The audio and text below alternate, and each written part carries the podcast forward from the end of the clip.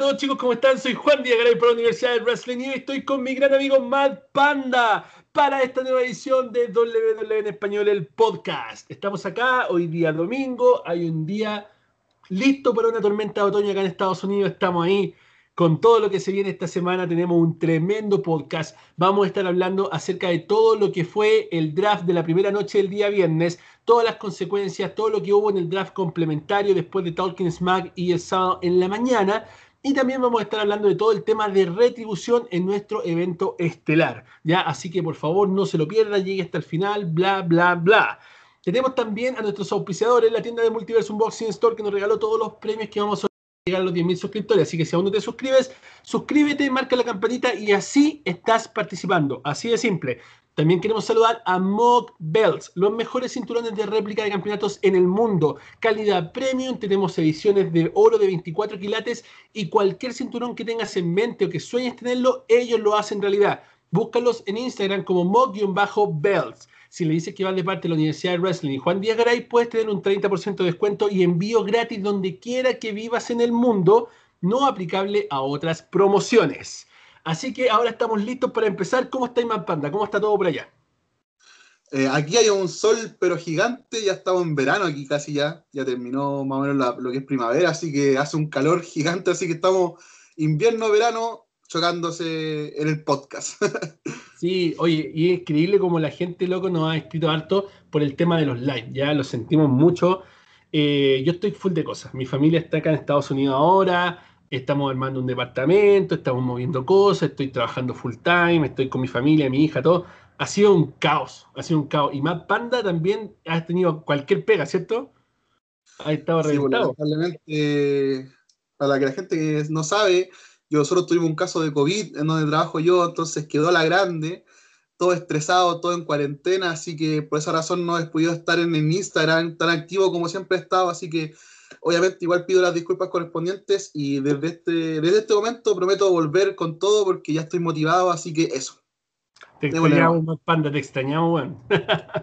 Partimos entonces con esa eh, regla de los 20 segundos, que no van a ser 20 segundos porque ya no está ni la Cote ni el John. El John está ahí medio enfermo, estuvo trabajando ayer al sol, quedó medio muerte. La Cote ya sabemos ya que los días viernes, la noche, día sábado, desaparece. Ya no vamos a dar más detalles. Comenzamos con noticias de Thunderdome, ¿ya? Triple H dio una rueda de prensa en la cual dijo que probablemente, si es que se llegan a ir del Amway Center, serían a otro lugar que no sería el Capital Wrestling Center, que era el Ex Performance Center, ¿ya? Vimos que en el Ex Performance Center pusieron igual algunas pantallas de Thunderdome y que las entradas no las regalan, ¿ya? Eso está súper mal porque no sé cómo conseguir las entradas para eso, ya aún no he averiguado la verdad es que no me sentido muy interesado porque con suerte puedo ver los shows, entonces estar en Thunderdome es como no tengo, no tengo el tiempo para estar entonces Ya esa es la lamentable realidad de todo esto. Luego de eso también habló acerca de muchas otras cosas más que vamos a estar hablando más adelante. Por ejemplo, también habló de Velvet in Dream. Dijo que Velvet in Dream era como un niño chico que no tenía claro lo que quería hacer con su vida y que realmente estaba haciendo tantas tonterías en su vida personal que estaba influyendo en su vida profesional. ¿Ya? Ahora sabemos que es un tremendo talento, ha dado las tremendas luchas. Velvet Dream es un mágico, ya. Él realmente sabe hacer lo que hace y lo hace muy bien. Tiene un personaje bueno, tiene micrófono, tiene carisma, pero lamentablemente, al parecer, no sé, me da mucho. A ver, ¿cómo, no sé cómo explicarlo, como que me recuerda mucho al Randy Orton del año 2006, una cosa así, ese Randy Orton que no sabía por dónde iba la migra, que tomaba malas decisiones, que estuvo a punto de ser despedido, que falló dos veces las pruebas de dopaje. Me, me recuerda a eso, obviamente no lo puedo comparar con un Randy Orton que es grandísimo, que es maravilloso. Pero en algún momento ese Randy Orton también fue alguien que era ahí nomás, ¿ya? Entonces la verdad es que pienso que a lo mejor Velvet Dream necesita un, un tate quieto, necesita que le peguen, así como que le digan, oye compadre, enfócate, deja de farrearte la vida, ¿ya? Que eso fue lo que tuvo Randy Orton en ese caso, que de hecho Edge mismo lo dijo en varias veces que él fue uno de los que le dijo eso, Ric Flair, Triple H, etcétera, Y también lo ha asumido muchas veces en diferentes entrevistas y en documentales y cosas así Randy Orton. Matt Panda, ¿qué piensas tú que le hace falta a Velvet Dream para poder cambiar esta actitud, para poder realmente eh, crecer y darse cuenta que está en un momento el cual puede definir su vida completa, no solo su carrera en la lucha libre, sino su vida completa? ¿Qué tendría que hacer Velvet Dream para de esa manera crecer y dejar de perder el tiempo como lo está haciendo hasta ahora? Bueno, yo creo que de todas formas Velvet Dream debería hacer lo que nosotros los psicólogos llamamos un insight, o sea, tratar de darse cuenta de lo que está mal en uno mismo, tratar de auto eh, conocerse, auto eh, criticarse y desde esa, desde esa plataforma poder mirar hacia el futuro y poder mejorar todas las cosas que le están pasando a él.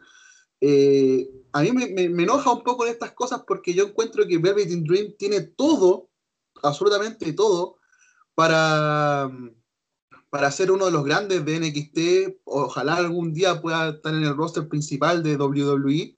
Y siento que sería un desperdicio enorme no tener a in Dream en su máxima plenitud para que obviamente nos pueda demostrar todo lo que tenga que demostrar. Yo siento que le, hace falta un remesón, un remesón en su vida, una especie de castigo, así como, oye, o te enfocáis o no aparecís más en televisión y te vamos a mandar a main event. Porque esas son las cosas que a uno lo centran y dice, puta, estoy perdiendo algo súper importante en mi vida como fue NXT, porque, loco, él estuvo en, un evento principal peleando contra Adam Cole en una pelea épica. Todos lo recordamos este año como una de las peleas más épicas que tuvo NXT este año, así que yo pienso personalmente que debería centrarse, olvidarse de toda la estupidez, de todo lo que conlleva dinero, todo lo que conlleva las malas prácticas y, enfocarse en su carrera, porque si no, se va a ser otro talento más perdido dentro de este año. Tienes toda la razón. De hecho, he estado pensando mucho en eso y digo, realmente, ¿cómo te puedes farrear una oportunidad tan grande? Es un tipo que ha estado a la cabeza de NXT, ya, porque estuvo, como dijiste, en el evento estelar. Ha sido campeón norteamericano. El tipo tiene todo lo que es necesario para ser una estrella y se lo está farreando de una forma, pero estúpida, de verdad, una forma vulgarmente estúpida. De verdad, a mí me dan ganas de pegarle unos chachazos porque realmente siento que esa oportunidad no se le da talentoso y que lo merecen.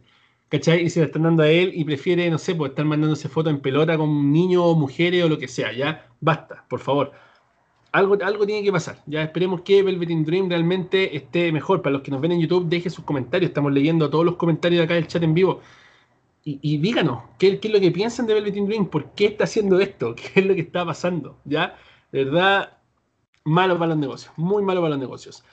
Esta semana se cumplieron 23 años del debut de Kane, ¿ya? ¿Cómo no recordar el debut de Kane en la Hell in a Cell, Shawn Michaels vs. Undertaker? Tremendo pedazo de lucha y aparece Kane y saca la puerta y ataca a su hermano el Undertaker. ¿ya? Recordemos que esta fue una seguidilla de luchas para el Undertaker, la cual no pudo ganar ninguna sobre Shawn Michaels hasta WrestleMania 25. ¿ya? Y luego la segunda WrestleMania 26 donde retira al chico rompecorazones. ¿Cuáles son sus momentos más mágicos en la carrera de Kane? ¿Qué momentos recuerdan ustedes en la carrera de Kane? Me gustaría que por favor nos escriban en nuestras redes sociales, Udel Wrestling, Instagram, Twitter, Facebook.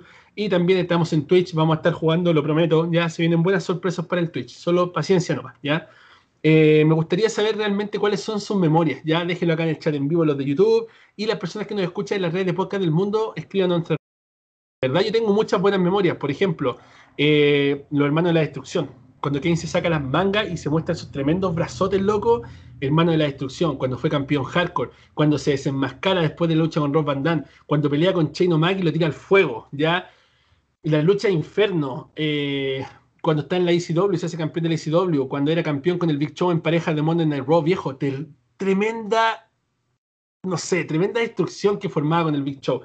Eso y muchas otras cosas más son las cosas que yo recuerdo de Kane. Y de verdad a veces como que me da un poco de pena eh, recordar los últimos momentos de la carrera, Kane corporativo, eh, de X versus el de la destrucción en Arabia Saudita, como, digo, ¿por qué? ¿Cachai? O sea, realmente hemos estado tantos años tratando de ver la forma en la cual sería mejor retirar al Undertaker. Y siempre todo se nos viene a la mente Sting versus Undertaker. Sting versus Undertaker. Pero yo he pensado muchas veces y he dicho, ¿por qué no Kane versus Undertaker? ¿Cachai? Viejo, se enterraron vivos los dos, se han querido, se han odiado, se han amado, han sido campeones. ¿Por qué no Kane y Undertaker, viejo? Fueron campeones de la doble Sidonia en pareja también, cuando eh, estaba la invasión, también, pues viejo, ¿cachai? ¿Por qué no Kane y Undertaker, la última lucha? Ah, ahora obviamente ya no, de verdad, si me preguntan ahora, yo no quiero ver más ni a Kane ni a Undertaker, gracias. Ya, que les vaya bien. Pero en su momento, ¿por qué no podrían haber sido los dos? ¿Ah? ¿Por qué no podría haber sido una buena lucha entre los dos? ¿Qué opináis de eso, Panda? ¿Qué opináis de la carrera que ha tenido Kane? Bueno, es una carrera desde mi punto de vista, espectacular. Yo bueno, tengo los mismos recuerdos que tú de Kane, todo lo que dijiste, totalmente de acuerdo. Pero yo me quedé con el debut de Kane. Fue uno de los momentos más espectaculares de mi, de mi vida y de mi infancia. Aún recuerdo al comentarista que decía, ¡Es gonna Kane! ¡Es gonna Kane! Y, y, yo estaba con mi primo viendo la lucha libre y yo saltaba y me agarraba la cabeza como diciendo, ¿qué monstruo acaban de traer?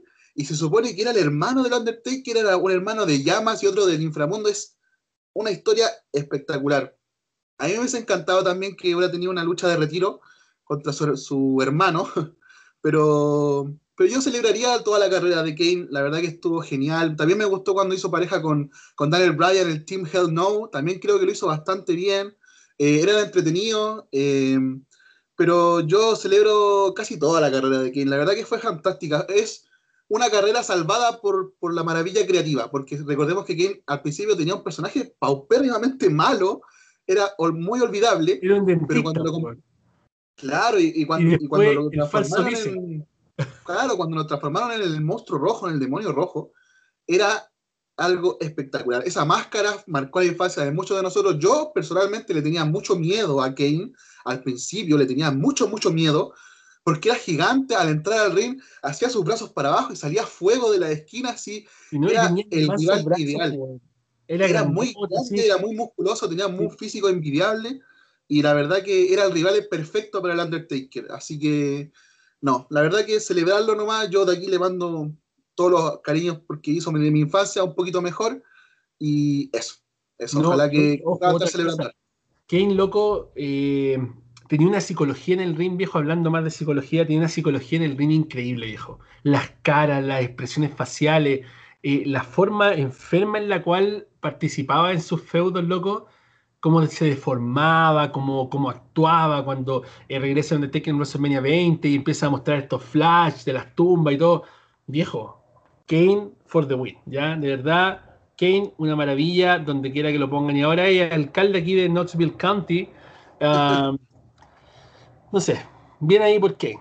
La ex productora y entrenadora de WWE, Sarah Stock, fue arrestada por cuatro cargos en su contra. Ya entre ellos había intoxicación por alcohol en la vía pública, agresión y otras cosas más. Ya fue multada con 600 dólares para poder salir con la fianza y o si no hubiera tenido que pasar un par de días en la cárcel. ¿Tú crees que esto es motivo por, por el despido que tuvo WWE? ¿Crees que el despido la afectó y la está haciendo hacer estas cosas o simplemente fue estúpida desde el principio? Porque alguien que realmente tiene una vida en la cual puede triunfar y puede, y no estoy diciendo lo que ella, o sea, hombres, mujeres como Velvet in Dream lo estábamos diciendo recién, que tiene un talento gigante como para poder entrenar superestrella, que ya no está en WWE, pero puede ir a cualquier otra empresa porque con el currículum puede entrar a cualquier lado. Empieza a desperdiciar su vida de esta manera.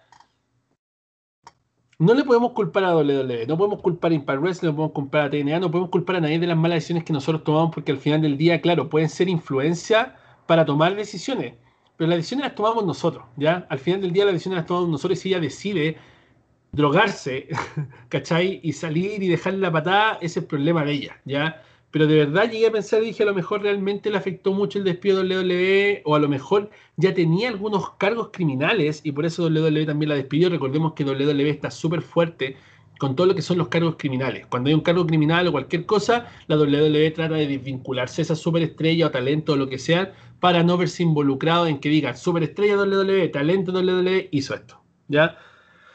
La verdad, no sé qué opináis, Panda, de esto, pero lo mencioné porque es noticia nomás. ¿Ya? La verdad es que. No sé. Sí, la, verdad, eh, yo no le echaría ninguna culpa a WWE. ¿Cuánta gente en el mundo ha sido despedida? Eh, y este despido de, de, Sarah Stock, la verdad que no fue, más que nada fue por la pandemia y por, la necesidad de la empresa, como decimos aquí en Chile. O sea, fue necesidad de la empresa. O sea, no fue porque ella se haya mandado algún ranazo, alguna equivocación muy grande, en el cual tu despido igual te afecta dependiendo de los motivos del despido. Si te despiden por necesidad de la empresa, pucha, ya igual es fome. Yo, yo entiendo, me ha pasado anteriormente que me han despedido por necesidad de la empresa pero se lo toma distinto cuando es algo, un motivo más personal, así como, sabes que te mandaste esta equivocación y te vamos a despedir, así que chao, y que hay como manchado con respecto a tu trabajo. Pero yo encuentro que es algo más personal, yo encuentro que ella tiene algún problema personal que no sabemos cuál es y que se está manifestando en, esta, en, esta, mm, en estos cargos que le dieron y que por algo fue arrestada, así que yo le deseo lo mejor y ojalá que consiga trabajo pronto y pueda demostrar lo buena entrenadora que es. Así es.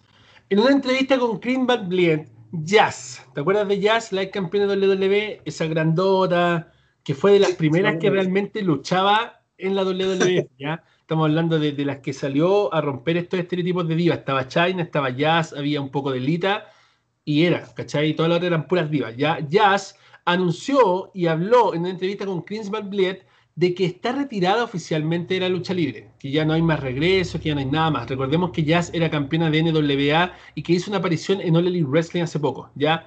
Ella dejó vacante el cinturón de la NWA argumentando de que tiene muchos problemas físicos, mentales y emocionales. Y también argumentando que tiene dos hijas y que decide reencontrarse con su hija en vez de seguir en este mundo, el cual le puede costar derechamente la vida. Así que gracias a Jazz por todas las memorias, por todos los buenos momentos, las tremendas luchas que se mandó durante la era Actitud y todas las cosas. O sea, todos odiamos a jazz en su momento. Ya, si no odiaste jazz, o no te gustaban las divas, o simplemente no veías la lucha libre. Ya, porque jazz era de verdad un personaje detestable, sobre todo por cómo masacraba a mi hermosa Trish Stratus, a mi Torrey Wilson, a todas esas divas que nos movían el corazón cuando éramos pendejos y algo más que el corazón. Ya. Victoria, ex campeona de WWE y de Impact Wrestling, ya la luchadora favorita de mi amigo Diego Aranís, WWE asegura que está totalmente retirada de los cuadriláteros, ¿ya? En una entrevista con Fightful también revela que ella estaría abierta para regresar a WWE en un rol de entrenadora o agente de backstage, ¿ya? La pregunta es, ¿les gustaría volver a ver a Victoria dentro de WWE? La verdad, con el tema de la pandemia, han despedido a un montón de agentes de backstage, ¿ya? Y los que se han quedado han sido agentes de backstage que de verdad son como necesarios o que llevan mucho tiempo. La mayoría de los luchadores retirados o luchadores que eh, la compañía decide no utilizar por lesiones o por lo que sea, quedan como agentes de backstage. Pero siempre se ha desconocido realmente cuáles son todas las atribuciones o todas las cosas que tiene que hacer un agente de backstage. Se le nombra agente de backstage, pero ¿qué es lo que hacen? Son Perkines, eh, llevan las maletas eh, porque siempre andan vestidos con traje. ¿Qué hacen? ¿Qué hace un agente de backstage? Eso se ha cuestionado por mucho tiempo. Hay algunos que sirven como consejeros, algunos que sirven como eh, escritores, algunos que sirven como ayudantes. ¿Qué diablos? Ya eso no lo sabe nadie, pero esos son los deseos de la victoria. Y esperemos que Lisa Mary Baron, porque tiene un, un, un show en YouTube, si es que no me equivoco, con Mickey James y otras divas más. No estoy muy seguro pero al parecer ella también tiene como un programa así donde habla. Se habló también que estuvo mucho tiempo bañada de WWE, de hecho hasta ahora, porque las veces que ha hecho apariciones en el Salón de la Fama es porque sus amigas las han invitado, no porque WWE la haya invitado a ella. Y eso obviamente se debe a la salida que tuvo de WWE. Ella salió diciendo que se estaba retirando de la lucha libre, que se iba a tomar un tiempo, bla, bla, bla, que nunca más. Y después, a la semana después, a los días después, aparece luchando en Impact Wrestling, ya en ese tiempo en TNA. Y ahí estuvo como 5 o 6 años y fue campeón. Entonces, obviamente si yo soy dueño de una compañía y tengo un talento como Victoria, que es súper buena, importante, imponente, grande en el ring y todo el tema, y me dice, ¿sabéis qué viejo? Me voy a retirar, gracias por la oferta y todo, eh, ya, no más lucha libre para mí, y en dos semanas más aparece en TNA, es como, cagaste, pues, ¿cachai? Nunca más conmigo, ¿cachai? Eres. Es lo mismo que hizo John Moxley. Es lo mismo que hizo John Moxley. No, es que me voy a Hollywood, que me voy a hacer feliz, que no, que esto no es para mí, que voy a tomarme un tiempo, pero, pero vuelvo, ¿ah? Y el bueno aparece el mes después en All Elite Wrestling, ¿ya? es como, anda a cagarte, vos, pues, ¿cachai? No me interesa. Entonces, no se sabe aún si hay un baneo oficial de Victoria en WWE, se le ha mencionado varias veces en algunos eh, posts de redes sociales, en algunos shows, documental, entonces un baneo como un silencio no existe. Pero es probable que exista algo que tal vez no le permita regresar a la compañía como tal. Así que, de verdad, no sé, ¿qué opinas tú y qué opina la gente? ¿Les gustaría ver a Victoria de vuelta en WWE en cualquier rol, no necesariamente en el ring? yo particularmente no me, no me gustaba mucho Victoria, siento que no era tan atractiva para mí, no estoy hablando como mujer, estoy hablando como luchadora. Eh, a mí no, no, me generaría nada que ella volviese ni como backstage, ni como entrenadora, la verdad que no me generaría mucho así como, wow, Victoria, vuelve a todo. No, no, no, no soy tan hipócrita en ese sentido, creo que no me cambiaría nada. Pero si ella tiene la fuerza, el conocimiento para poder aportar a una división que realmente lo necesita porque las mujeres en este momento están sacando la cara por, por, su, por su género en WWE, creo que si, si puede aportar algo importante, me gustaría que puedas estar en WWE y aportar la experiencia y, y todo el, conocimiento de wrestling que tenga ahí en, en, su haber. Entonces, por ese lado, me, me gustaría que estuviera en WWE. Pero si no, la verdad que no me interesaría que, estuviese o no. Yo encuentro que, que claro, el, problema que tuvo cuando se fue, la verdad que nos dejó como plop a todos, porque igual fue como, viste esta victoria en TNA, o sea, ¿qué pasó? No estaba en WWE en ese momento, no se sabía mucho de los contratos, entonces fue como súper extraño, fue como una traición más que nada, y se tomó como una traición, lo mismo que Dean Ambrose, entonces, no sé, yo encuentro que... Yo, yo... Pero mira, mira, yo no, yo no, no compararía tanto con los dinambros. Di un ejemplo de dinambros. Lo de dinambros fue directamente una mariconada, ¿cachai? Fue directamente una mariconada.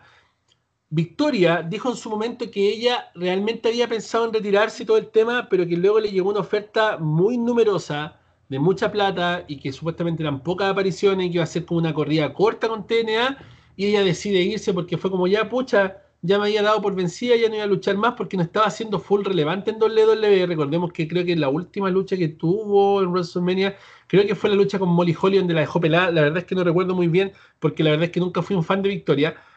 Pero ella dijo también que, que fue una cosa del momento, que le dijeron, oye, ¿queréis venir a TNA? Te pagamos tanto más. Y era tanto más que en WWE.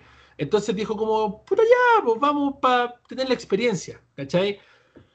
y pasó lo que pasó. En cambio, lo de Dean Ambrose fue una mariconada. Dean Ambrose, derechamente, derechamente, se los cagó, ¿cachai? No, no, si yo voy y vuelvo, tranquilo, si no quiero más lucha. Y después aparece una promoción de John Moxley y después derechamente aparece en el primer evento de TNA, o sea, de TNA, de IW, e ¿cachai? Entonces, eso eso es traición, eso sí que es traición, ¿cachai? Porque él le dijo a Vince McMahon, no, Vince, y lo abrazó, jefe, por favor no me ponga la cláusula de no competencia, para yo poder aparecer en Hollywood y toda la cuestión. Vince confía en este compadre, le firma todo, todo, gracias amigo, regresa pronto, ¿no? Y se cierra el, el Ambrose Asylum, ¿te acordás que hicieron un post en redes sociales? Y los mejores momentos de Ambrose y la última despedida de Chiol y bla, bla, bla, bla, para que después el bueno apareciera en AEW. Ya, eso a mí me parece una mariconada. yo no, estoy hablando del hecho en sí, puede que no haya sido una traición, pero hablo de cómo se vio y cómo se vio a nivel, a nivel fans se vio como una traición. estábamos en ese tiempo que... no había internet para que nos dijera alguien, no, mira que esto está pasando. Pues, no, si se entiende totalmente. Claro, claro. Entonces yo creo que por ese lado puede que eso le impida volver a WWE y tener un contrato y trabajar para Vince. Creo que sería complicado. Claro. Yo personalmente no contrataría gente así. La verdad, al menos que fuera muy necesario y de verdad perdón por los fanáticos de Victoria, pero yo siento que no es alguien que ya en esta altura sea necesaria. O sea, sería necesaria en el ring, por supuesto, porque es tremenda. Pero si ya está retirada del ring, no tiene ningún deseo de volver por una última lucha, yo creo que es alguien que ya no es necesaria en la lucha libre. Al menos que sea como una agente o una entrenadora, pero si están despidiendo entrenadoras como Sarah Stock, ¿para qué van a traer otra entrenadora de afuera? ¿Cachai? Es como. No tiene sentido, ¿cachai? Murphy se revela contra el Monday Night Messiah, ya que ahora sería Friday Night Messiah, o vamos a hablar de eso más adelante. Se revela y ataca al Mesías. Luego, obviamente, el Mesías se las da de vuelta y ya se empieza a poner más interesante este giro histórico de la Rosa de Guadalupe. ¿Qué te parece todo este ángulo que está ocurriendo? Oye, mira, ya me voy a adelantar un poco al tema del main event de hoy día, uno de los dos main event que tenemos hoy día. Pero cuando estaba viendo el análisis, bueno, en, el, la Universidad de Wrestling estaba haciendo la cobertura de, SmackDown, los chicos estaban haciendo la cobertura, y yo estaba trabajando, entonces empecé a mirar así como, ¡Uh! Seth Rollins drafteado SmackDown. ¡Boom! Por fin se acabó esta mierda, por fin, por fin nomás Seth Rollins, Familia Misterio, Rosa Guadalupe, todo. Después voy viendo loco más adelante, drafteado Rey Misterio y Dominic como equipo. Fue como, ¿what?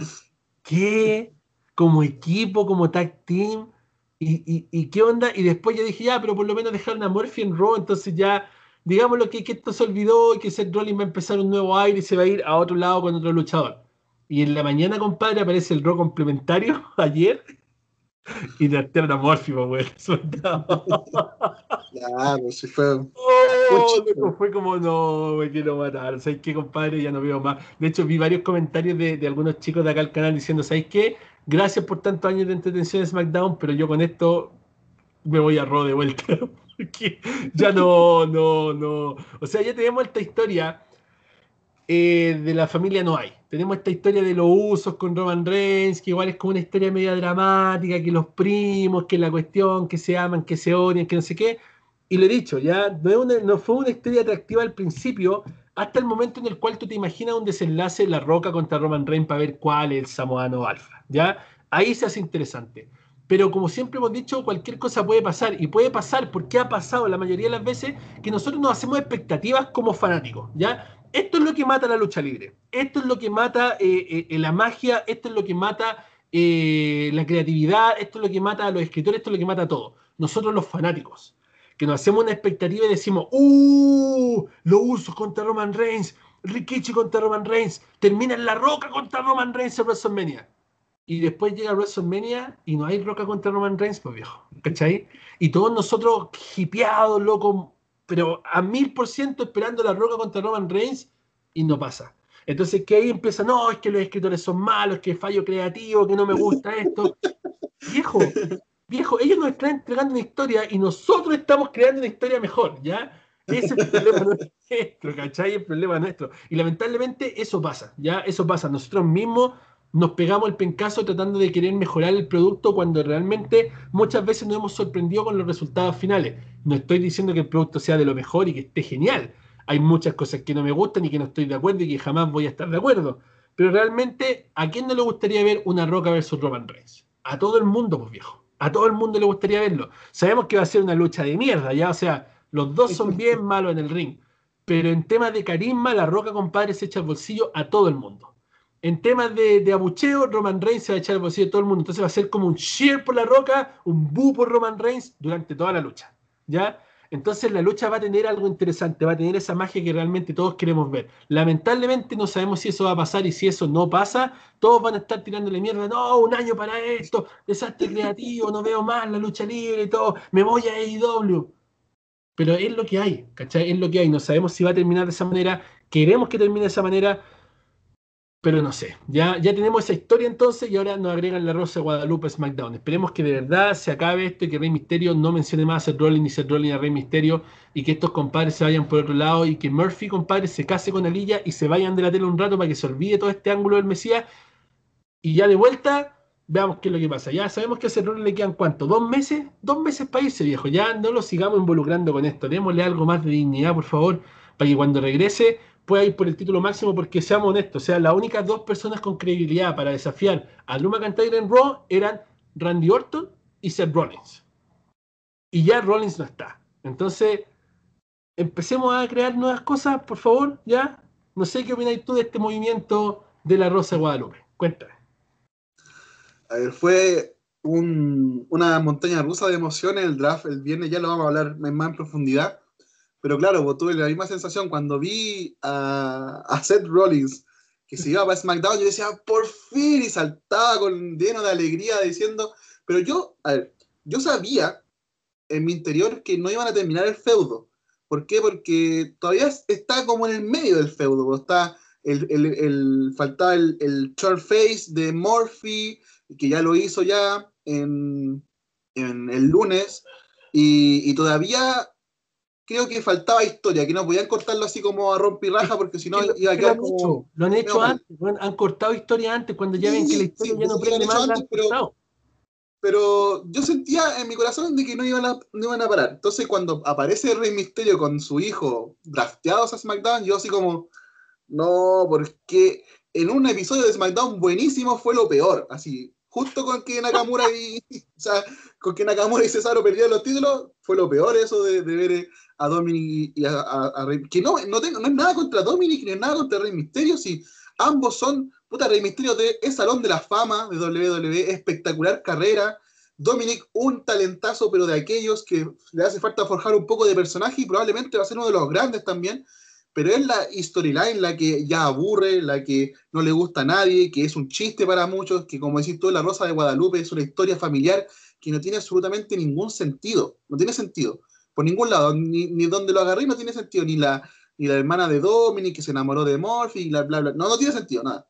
Entonces yo encuentro que ese es el error, que la storyline está, eh, fue como, se fue armando mientras se mandaban cagazo tras cagazo y como ya, lo del ojo cagazo, eh, lo de morphy cagazo, lo de Lister Black cagazo, todo fue cagazo, lo de, hasta involucraron a, a Kevin Owens que lo sacaron de la storyline, gracias a Dios, también fue cagazo, entonces pero lo sacaron juntos, a Kevin y a Black lo sacaron juntos a sacarse la cresta por otro lado. Claro, entonces fue como, ese ha sido un desastre creativo, más encima que la víctima aquí es Seth Rollins porque está destruyendo su credibilidad y ojalá que, bueno, yo sé que Seth Rollins de aquí a dos meses no va a estar más, así que que, que descanse ¿no? y que vuelva con todo, pero no, es un fracaso en lo creativo y lamentablemente se abre para SmackDown, un SmackDown que estaba tomando vuelo, que estaba eh, repuntando con el tema de, de, las luchas, de la historia la relevancia que está tomando Roman Reigns y la verdad que está bastante bueno, pero con esto lo tiran para abajo de nuevo, así que bien por Monday Night Raw, malo por SmackDown, eso no. en una entrevista con Digital Spy, Wade Barrett, el King Barrett, declaró que lo necesario para volver a llevarlo a los cuadriláteros sería una lucha o dos luchas o un set de luchas contra su gran amigo Drew McIntyre por el cinturón de WWE. ¿Les gustaría ver de vuelta al Kim Barrett ya contra Drew McIntyre? Ya, yo sé que el Kim Barrett tuvo muchos hates en su momento, haters y toda la cuestión, porque era un heel. Y es normal, los heel tienen haters, ya, eso es normal, ya. Pero es un tremendo personaje en el ring. El tipo se mueve espectacular, tiene llave interesante, el tipo tiene fuerza, tiene carisma, tiene micrófono, tiene varias cosas interesantes. Fue un tremendo líder de Nexus, luego hicieron The Core y todo el tema. El tipo sabe cómo llevar facciones, es un tipo que realmente es bastante completo. En la NWA también hizo varias cosas bien interesantes, el tiempo que estuvo afuera, como Stu Bennett. De verdad, bueno para los negocios. Pero ¿sería un buen producto para WWE enfeudarlo así mediáticamente contra Drew McIntyre? ¿O sería mejor que este se hubiera involucrado en alguna de las historias principales que desencadenara en luchas con Drew McIntyre yo creo que este sería un rival el cual podría tener la credibilidad, suficiente para quitarle el título a Drew McIntyre. Por supuesto que sí, porque eh, Wade Barren es Wade Barren. Pero tendría que construir una historia bastante buena para poder justificar esto. Porque así como no, es que los dos somos de, de Gran Bretaña. Ya, sí, perfecto, genial. Ah, no, es que los dos somos amigos. Ya, que bueno, interesante. Pero a ver, cuéntame una historia buena, cuéntame una historia que me enganche realmente a querer ver esto. La lucha va a estar genial, por supuesto pero me gusta más la historia, la historia que lleva a la lucha, ¿ya? ¿Cómo sería una buena historia que pudiera traer a estos luchadores a llevarse a ver las caras en Monday Night Raw por el cinturón de la WWE? Cuéntame qué te parece a ti la idea, si te gustaría ver a Wade Barrett y si alguna historia podría llevarlo a hacer esto. A ver, me encantaría ver a Wade Barrett volver, ya sea en el momento que sea, obviamente, me gustaría mucho más verlo en una sola estelar, en un main event, o todo, eh, pero siento que. A ver, yo estoy esperando que en algún momento de NXT, yo viendo tal, tranquilo NXT, así viendo así, oh, ya está peleando Finn Balor contra Dan Cole, una lucha estelar un miércoles por la noche. Y de repente pase algo y se pare Wade Barrett donde está sentado y se saque la polera y diga, ya, ahora sí, y, entre en algún feudo en NXT, porque como lo contrataron en NXT para ser eh, el, el, el, vocero, no sé cómo es el comentarista, eh, siento que ese es como una buena, un buen inicio para darle un push importante en XT. Siento que lo necesita en XT más que como comentarista, como luchador o como líder de una facción, etcétera, etcétera. Eh, contra Drew McIntyre no lo veo tanto. Siento que sería un poco forzado. Siento que sería un poco forzado y, tendría que ser una historia bien creada, como decís tú, de, unos mínimos tres meses para que se dé algo interesante, pero así como enfeudarlo, que yo me diga, ya, hoy día voy a hacer un reto eh, por el campeonato, ¿quién se atreve? Y salga Wade Barrett? no me gustaría para nada, creo que sería un error. Pero verlo, por supuesto, es un, a mí me encantaba Bad News Barrett, creo que para mí ese fue su mejor personaje. Y el, finisher que tenía del, codo, que era como un toro, no sé cómo se llamaba en inglés. Bull eh, se llamaba creo que era buenísimo, era buenísimo. Me, gustaba mucho. Así que, no, el, Wasteland también, por lo cual se lo ponía acá y Claro, la, caída de bombero, creo que se llama en español, algo así, es el Marcelo. Sí, pero no sé, a mí me gustaría que volviese a luchar. Creo que es un desperdicio tenerlo hablando, aunque lo hace bastante bien, ojo, a mí me gusta más ver NXT en inglés que verlo en español. Siento que hay mucho talento en los comentaristas de NXT, pero eh, for the win, pero luchador, ¿cierto? No, exacto. Y, recordemos que ya están los cuarenta y tantos, entonces es ahora o nunca, ¿ya? Esa es la cosa. Es ahora o nunca. NXT continuará con público, ¿ya? No se van a vender tickets, ojo con eso, no se venden tickets, solo amigos y familiares de los luchadores van a estar admitidos y se les hará test gratuito de COVID-19 el día antes del evento. Luego de eso, al entrar, se les va a poner mascarillas y también van a tener que mantenerla durante todo el show. Se les va a tomar la temperatura y van a tener que firmar un consentimiento en el cual liberan a WWE de todo tipo de demandas o lo que sea por temas de COVID-19. ¿Ya? ¿Qué les parece estas medidas de seguridad que está tomando WWE para llevar público al Capitol Wrestling Center? La verdad, en Florida están pasando varias cosas que vamos a hablar más adelante en tema del público. Florida es uno de los lugares de Estados Unidos que tiene más casos de COVID-19. De hecho, superó a Nueva York, que fue como el pic mundial de COVID-19 en el mundo. Eh, Florida lo superó, ¿ya? Pero Florida está tomando ya medidas de reactivación de la economía a niveles gigantes, ¿ya? Y eso no sé si sea tan bueno, ¿ya? Porque al final es cierto, o sea, COVID-19 ha bajado un montón acá en Estados Unidos y ha dejado de ser tema porque están las elecciones ahora. Entonces todo el mundo está hablando de las elecciones pero eso no quiere decir que el COVID-19 se acabó. El COVID-19 está súper fuerte. De hecho, estaba mirando la noticia COVID-19 ahora hace unos minutos antes del podcast, por eso estaba mirando el teléfono. Y al día de ayer se reportaron más de 730 personas en mi ciudad, ya con COVID-19. Ya, y bueno, no en mi ciudad, en mi, en mi, digámoslo, se llama county, que vendría siendo como el conjunto de ciudades que envuelve mi ciudad. Ya, el cual es un número bastante amplio, porque mi ciudad es como el puerto de Santiago. Entonces, de Santiago de Chile. ¿ya? Entonces, 657 personas en un solo lugar, igual es harto. Y este lugar está como súper básico con lo que es COVID-19. ¿no? hay como mucho ataque, no hay como mucha cosa. Entonces, está mal. ¿Cachai? Está mal. Y que Florida, que tiene un outbreak de COVID-19 todas las semanas, que vengan a hacer este tipo de cosas, eh, no creo que sea bueno para un negocio. Las medidas de seguridad de WWE están bien buenas. Yo creo que no pueden tomar mejores medidas de seguridad que las que ya están tomando, así que bien por ello. Pero creo que eso del público debería esperar un poco más. No sé, ¿qué pensáis tú, amigo mío? Bueno, eh, me ha tocado vivir de cerca el tema del COVID. Siento que es un tema que hay que tomarse muy en serio. No es un tema para agarrarse de los pelos y, darse cabezazos contra la muralla, como me acuerdo un meme de los Simpsons, así como ¿era eh, necesario salir a las calles y destrozar todo? Y el doctor dice, yo diría que sí. No, no, no, es, no es tanto así. Creo que hay que tomar responsabilidad con lo que se habla, eh, a, medida de, lo público, de, lo más masivo, para hacer que la gente tome conciencia, pero que no esté asustada con el COVID-19. Eh, en varias partes del mundo se han reactivado la economía. De hecho, el otro día estaba viendo un desfile que se hizo en Corea del Norte, así gigante, eh, y sin nadie, con, ninguno con mascarilla, todo súper, ¿cachai? Pero a lo que voy es que si WWE siente que puede generar un evento con todas las medidas de seguridad, un evento que, cumpla con toda la, normativa eh, de, salubridad, yo diría que está apto para hacerlo. Creo que una, WWE es una empresa bastante grande, con muchos años de experiencia, y que no se van a mandar así como así, como arriesgando su, honor o eh, su, calidad, por así decirlo, eh, con respecto a su público. Así que a mí me pone contento que vuelvan a, la economía a reactivarse, creo que es súper necesario, sobre todo en los países donde más pobreza hay. Creo que es necesario que la gente vuelva a trabajar, que, se genere dinero, porque hay algunos países como mi vecino, que Argentina, la está pasando muy mal con respecto al COVID-19. Entonces, yo siento que si WWE se compromete a cumplir con todas esas condiciones, no, no habría ningún problema de que pudiera haber público controlado, con todos los test, con las mascarillas, etcétera, etcétera. Y de ahí ir para adelante y poder construir algo bueno y que por, ojalá que en pocos meses podamos tener una cierta normalidad, entre comillas, que yo sé que no va a pasar, pero una cierta normalidad en el sentido de que podamos tener mínimo un público ahí chiquitito, aunque sea, pero que es súper necesario para los, eventos deportivos y de entretenimiento. Sí, de hecho he estado viendo todo eso y se viene complicado, se viene complicado. Eh, de hecho, la semana pasada con Nicolás estuvimos en el podcast y le mando un saludo al Nico que se nos va a estar uniendo muy pronto eh, en otras ediciones.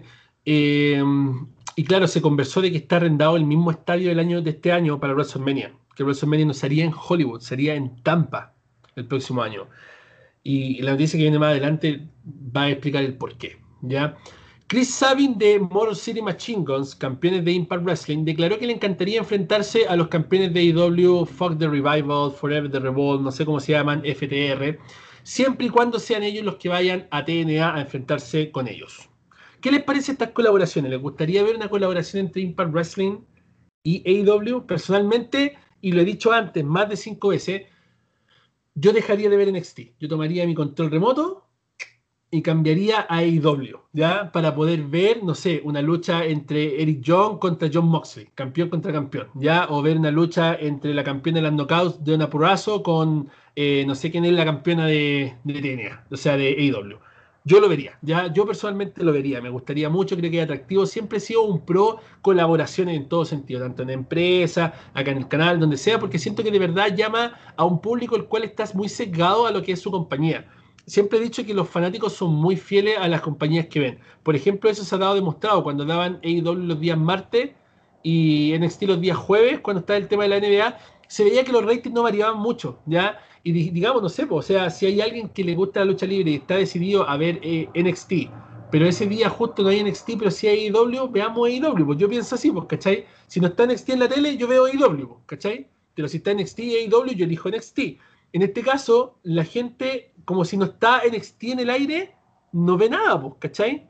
Como que no ve nada, no es que sea como, ah, no, justo hoy día no está dando este show, voy a saltarme este otro. No, o es AEW o es NXT. Pero las personas que, por ejemplo, no sé, siguen TNA, que de hecho han estado catapultando como 130 mil televisores, como 130.000 televidentes por semana, ¿ya? es un número bastante bajo comparado con AEW y con NXT, pero es un número bastante alto para lo que es TNA, ¿ya? Sin contar todos los que la ven por, eh, eh, por Pluto TV, todos los que lo ven por Twitch, ya igual es un número bastante grande, así que bien por ellos que al parecer están haciendo las cosas mucho mejor que en el pasado. Yo personalmente, lo vuelvo a repetir, cambiaría mi televisor para ver AEW, para ver estas colaboraciones entre AEW y TNA. ¿Qué piensas tú, amigo Panda? estoy leyendo ahí los comentarios de todos ustedes acá en el chat en vivo a ver, eh, siento eh, que si hay una forma de derrotar, entre comillas, a WWE por parte de AEW es aliándose con TNA. Creo que es la única forma que esto se pueda dar. Yo encuentro que el producto de All Elite Wrestling está muy en pañales todavía. Siento que aún no hay una, una cadena definida de cómo se van a hacer las cosas por el momento no me gusta mucho, creo que es una copia de copia de copia, pero si se alían de alguna forma, entre comillas, se alían eh, Wrestling con TNA y podemos ver luchas de ensueño como Motor City Machine contra mm, FTR, me encantaría. O sea, sería algo para mí muy novedoso, muy espectacular y que realmente, como decís tú, me harían cambiar la televisión y poner All Elite Wrestling, porque serían luchas del sueño. No sé, pues ver a, ver a Diona Purrazo enfrentándose a la campeona de All Wrestling, eh, a Dean Ambrose enfrentándose a, no sé, pues, a Sammy Callihan, o a FTR versus los Good Brothers, serían peleas muy buenas de ver y serían muy interesantes. Pero si es eh, simplemente como un evento especial que se va a dar una vez al mes, o una vez cada dos meses, una vez cada tres meses, siento que ya generaría el hype correspondiente a la semana y después de eso no se hablaría nunca más y quedaría ahí sin ninguna trascendencia. Entonces, yo siento que a ellos le hace falta eh, ese, esa bomba creativa de decir, ya, eh, tenemos nueva noticia, eh, extra, extra, All Wrestling salía con TNA, eh, y, van a poder intercambiarse de personajes, y van a pelear los títulos entre ellos, y van a crear un, un pay-per-view, eh, no sé, Oli Wrestling versus Impact Wrestling, y solamente por, no sé, por, TNT, una cuestión así. Yo creo que eso sería un boom, así como, guau, ya, WWE, ponte las pilas, si no, estos te van a comer los televidentes. Así que, no sé, yo pienso eso. Y en cuanto a. Un super boom, onda, no sé, eh, que mm, Cody Rhodes perdiera el cinturón de TNT contra un compadre de All Wrestling. Claro. Impact Wrestling. Y se lo llevaran para Impact Wrestling apareciera los martes. Y después apareciera el Cody Rhodes con el Art Anderson y otros dos más de IW e a recuperar el título. Esas cosas son interesantes. Ese tipo de cosas son llamativas. Claro, porque como decís tú, hacer, no sea un programa y que aparezcan estos compadres y también en un par de luchas, ya, ya. Fue y era, ¿cachai? ahí murió, ahí quedó. Pero en cambio, una storyline en el cual envuelva a estos luchadores y se cambien títulos de marca y no sé, eh, llegue, no sé, Orange Cassidy y se lleve el título de la X Division a AEW, ¿cachai? Hay muchas cosas que se pueden hacer, ¿cachai? Hay muchas cosas interesantes. También lo ha dicho Nick Aldis, el campeón de TNA, ex Magnus, o sea, el campeón de NWA, ex Magnus en TNA, él también lo dijo, yo estoy abierto a hacer colaboraciones como NWA con otras compañías, incluidas AEW. Entonces imagínate ver a Nick Aldis con el cinturón, el Don Globe de, de NWA, compadre. Viejo, bueno para los negocios, ya porque ya apareció la campeona de NWA en, en e Entonces, ¿qué es lo próximo, Nick Aldis? Ya, o sea, bueno para, los negocios. La gente que, para la gente que no sigue TNA, eh, yo soy un mis queridísimos compañeros me dieron el agrado de involucrarme con Impact Wrestling, quedé enganchado, ya no lo puedo dejar de ver. Eh, para los que no, no cachan un poco acerca de Impact Wrestling, lo que está pasando hoy en día, han habido cameos con respecto a Only Wrestling. Hubo un cameo el otro día con Easy 3, donde mencionó a Chris Jericho en una de las promos, y también cuando aparece la presentadora eh, en Twitch TV eh, de Impact Wrestling, Ah, ha, aparecido, eh, ¿cómo se llama este loco que es musculoso? Claro, el esposo. Ha aparecido en TNA. En pocas, eh, ha aparecido mínimo dos veces en TNA. Entonces, hay como esta especie de cameo, esta especie de, de, de, no sé, de amistad entre las dos empresas que a mí me gustaría ver de verdad porque yo sé que ustedes, los que no ven TNA, probablemente cuando lo vean va a decir, ah, que cringe, no lo veo nunca más. A mí me enganchó, me enganchó, de verdad me enganchó mucho.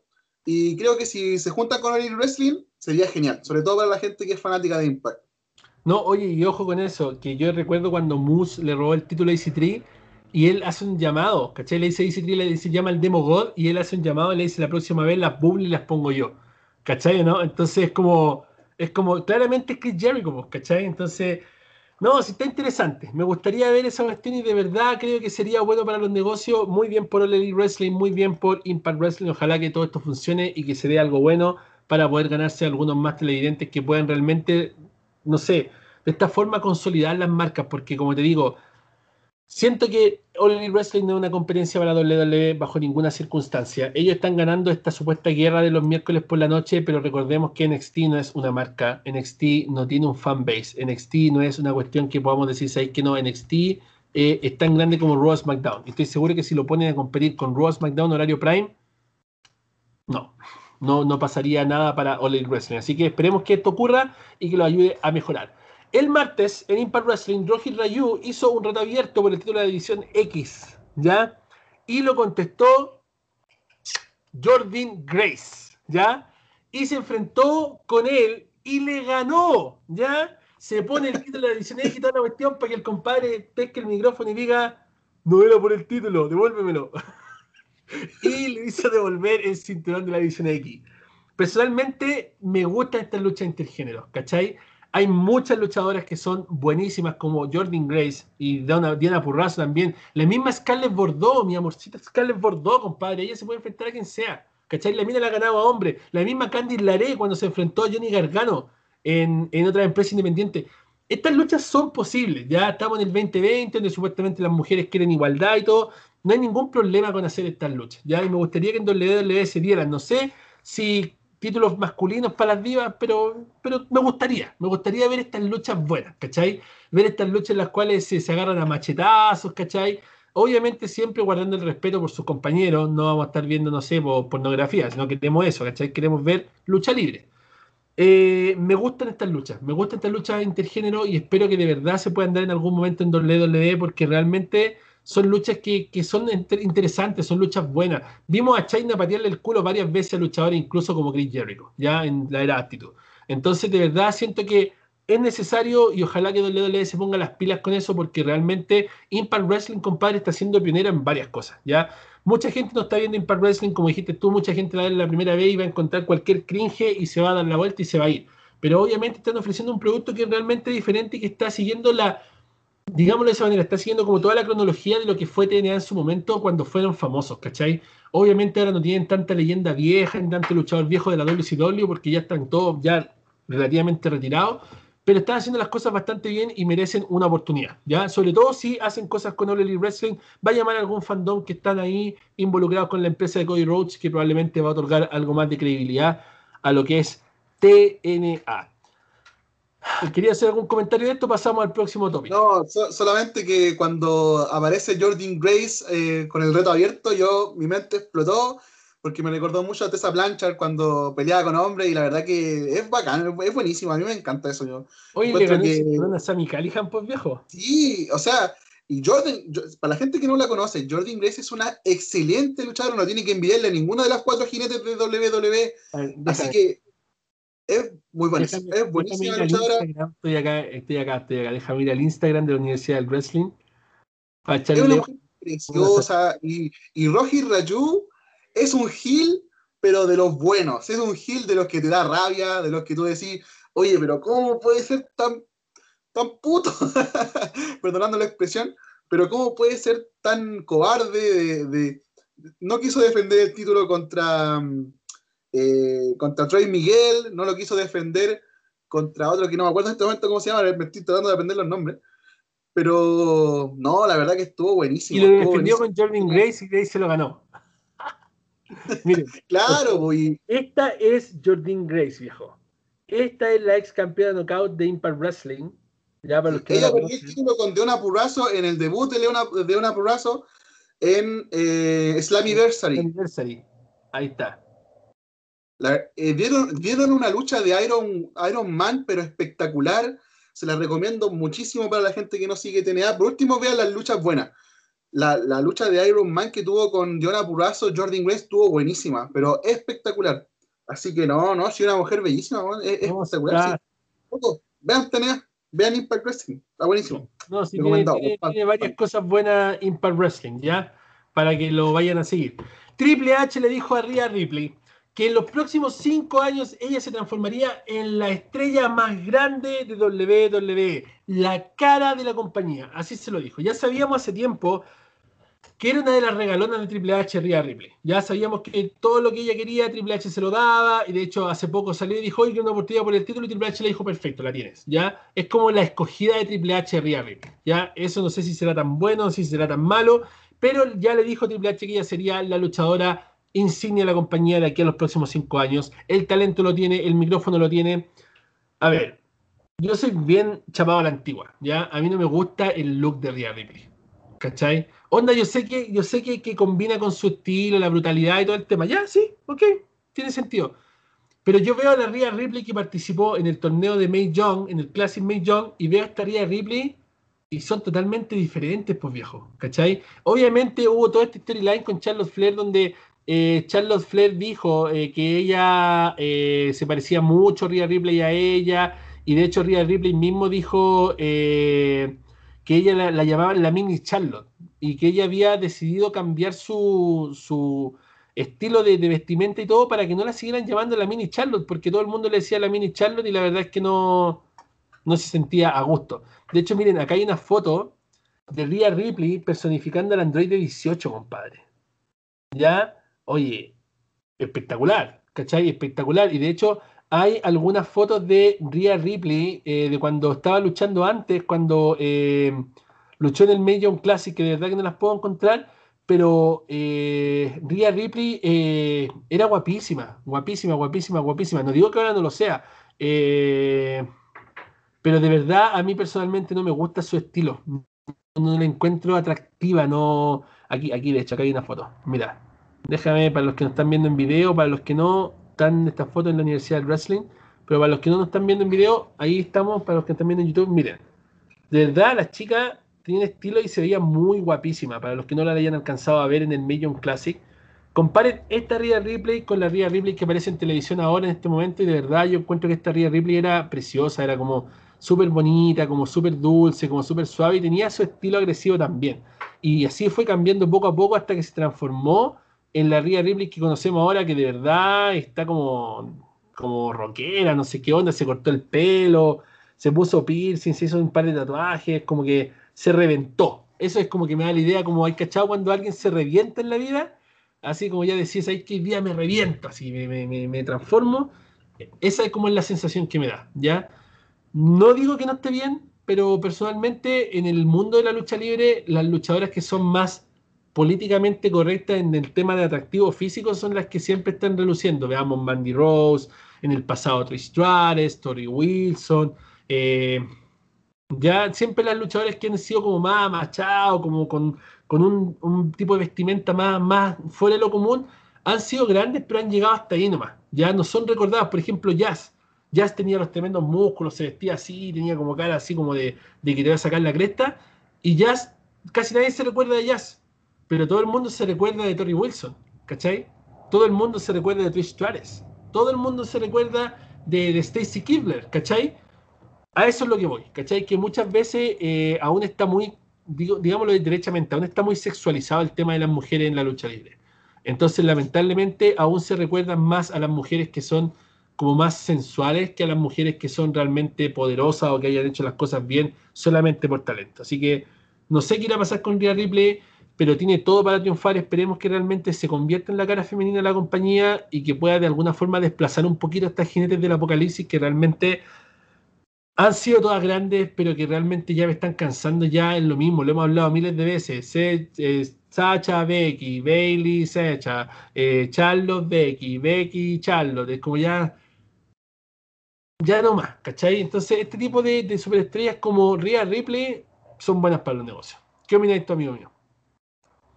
A ver, yo eh, no soy tan enchapado a la antigua como tú.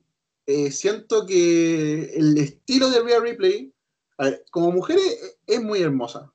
Yo la, yo la, conocí como la demostraste tú, rubia, con su pelo largo, muy parecida a Charlotte. De hecho, yo la encuentro más linda que Charlotte. Eh, pero siento que el estilo que tiene en este momento es el estilo perfecto para romper con la hegemonía de las cuatro jinetes del apocalipsis y sobre todo con la de Asuka, y poder imponerse como, como la fuerza dominante de una marca, yo lo veo, yo lo veo, lo, lo, lo tengo en mi cabeza, lo puedo, eh, no sé, traspasar a, imágenes y, ver a Rhea Ripley ganando un main event en WrestleMania, eh, enfrentándose a toda la gente del apocalipsis y ya levantando el cinturón porque realmente tiene el talento, tiene el carisma, tiene el micrófono. Y si tiene el apoyo de Triple H, creo que muy pronto veremos a Rhea Ripley estando en Monday Night Raw o en SmackDown, reventando caras, porque de verdad que lo hace muy bien. La última lucha que tuvo contra Mercedes Martínez eh, en la celda, esa, no, ¿cómo fue? Sí, creo que una celda infernal. Eh, fue espectacular, o sea, espectacular. Si no la vieron, vayan a verlo, porque fue buenísimo. Así que, no sé, yo le tengo mucha fe a Rhea Ripley. Creo que, puede dar que hablar en los próximos dos años. No, no, yo creo que, que, con tiempo, compadre, realmente fácilmente podría ser la, campeona. Ya, igual, no sé, teniendo personajes como Charlotte Flair. Igual yo Charlotte Flair no la veo así como campeona por siempre. Yo creo que en algún momento Charlotte Flair se va a retirar y va a querer tener hijos con Andrade, con quien sea la pareja de turno. Eh, y, y, no sé, va a lograr los 16 campeonatos, que ya va mucho más de la mitad, y se va a ir, ¿ya? va a quedar Sachi Bailey. Ya Bailey tampoco tiene un personaje ahora la está como cimentando su legado con este personaje, la role model. No sé qué va a pasar con ella después de la lucha que quieren hacer con Sacha. Becky Lynch no sabemos cuándo va a regresar después de la guagua. Ella dijo que iba a regresar, pero muchas más no han regresado. Entonces es bastante incierto el tema de la división femenina. Sabemos que la mejor división femenina la está teniendo Impact Wrestling en este momento, eso no cabe duda, ¿ya? y esperemos que WWE se ponga las pilas. WWE ha dejado hoy muchas oportunidades de poder hacer su producto grande y las otras empresas lo han aprovechado bastante bien. Ya estamos hablando de la edición en parejas de IW, e, que es mucho mejor que la WWE, que la WWE es lo más asqueroso que hay. Ah, esperemos, esperemos que puedan hacer algo con esto y que de alguna forma Rhea Ripley domine la edición femenina de WWE. Hace varios meses mencionamos aquí, lo mencioné yo varias veces, de hecho no solamente acá, lo en Facebook antes de venir a la plataforma a hacer video, eh, estaba en muchos planes de WWE hacer programas todos los días de la semana. Ya estamos hablando lunes SmackDown, martes Main Event, que nadie lo ve, miércoles NXT, jueves Superstar, que nadie lo veía tampoco, viernes SmackDown, sábado Saturday Night Main Event, domingo Pay Per View. Ya, la, empresa tenía deseo de hacer un programa todos los días. Entre esos programas estaba NXT Underground, ya era un nuevo sistema que se iba a aplicar con las mismas superestrellas de NXT y algunas superestrellas de Ball De hecho, se grabó un piloto durante el verano del 2019, que fue hace un año exactamente, y todo esto se clachó por el tema del COVID-19. Luego vimos un segmento en Raw que al parecer ya se canceló, llamado Raw Underground, que era bastante eh, atractivo, bastante bueno. ¿Qué pasa? ¿Le hubiera gustado haber visto este NXT Underground?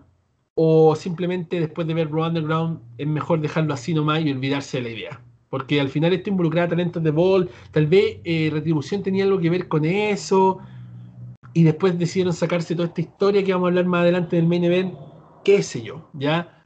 ¿Qué opinas de esto, amigo Panda? ¿Y qué opina la gente en los comentarios que nos están viendo en vivo? Y la gente, como le he dicho siempre, que nos escuchen en las plataformas, escríbanos a WWE Wrestling en Instagram. Compárteme la opinión, amigo mío.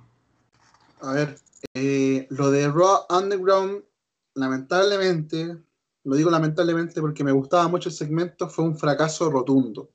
Fue un fracaso en lo creativo, fue un fracaso en... yo siento, yo lo dije en un podcast anterior, siento que eh, no sabían qué hacer y no tenían idea, la idea clara desde un principio de qué iba a ser Raw Underground. Eh, en un momento pensábamos que iban a ser luchas random, en donde se iban a enfrentar cualquiera contra cualquiera, y simplemente la gracia era que se, que se golpearan lo máximo posible y ahí terminaba el feudo, entre comillas feudo. Eh, pero no, fracasó, la verdad que destruyeron a Dabacato, eh, destruyeron a, ¿Cómo se llama este tipo? Eh, bueno, en este momento no me acuerdo, pero varias super, superestrellas que eran superestrellas de Raw Underground, creados por Raw Underground, que Raw Underground la había como eh, abrazado y eh, de una forma desde su nacimiento como una cuna, así como ya. Empieza Rock Underground, todos sabíamos que ya, ¿a quién va a enfrentar a Tabacato hoy día? ¿A quién va a destruir? Entonces, lo enfrentaron contra, contra Braun Strowman, Braun Strowman lo destruyó y yo quedé así como, ¿pero qué están haciendo? O sea, ¿qué carajo están haciendo? Tenían eh, grandes personajes, tenían a las jinetes del apocalipsis, las de la, la MMA, ahí como público y decía, en cualquier momento aparecieron y no les dieron el pushing eh, que deberían haberle dado. Entonces, era una idea mal hecha, eh, un segmento mal formado, pero siento que... Pues ven. ven, rápido, rápido, rápido. ¿Qué? No, dale, te escucho. No, no, sí. Lo que decía es que eh, la idea estaba buena. Yo creo que se podría reformar y no sé, hacer algo nuevo, pero el que esté en MXT ya como que ya la gente va a decir, no, fracasó en Raw, estamos listos, eras. No hay más. Sí, de verdad, yo pienso exactamente igual.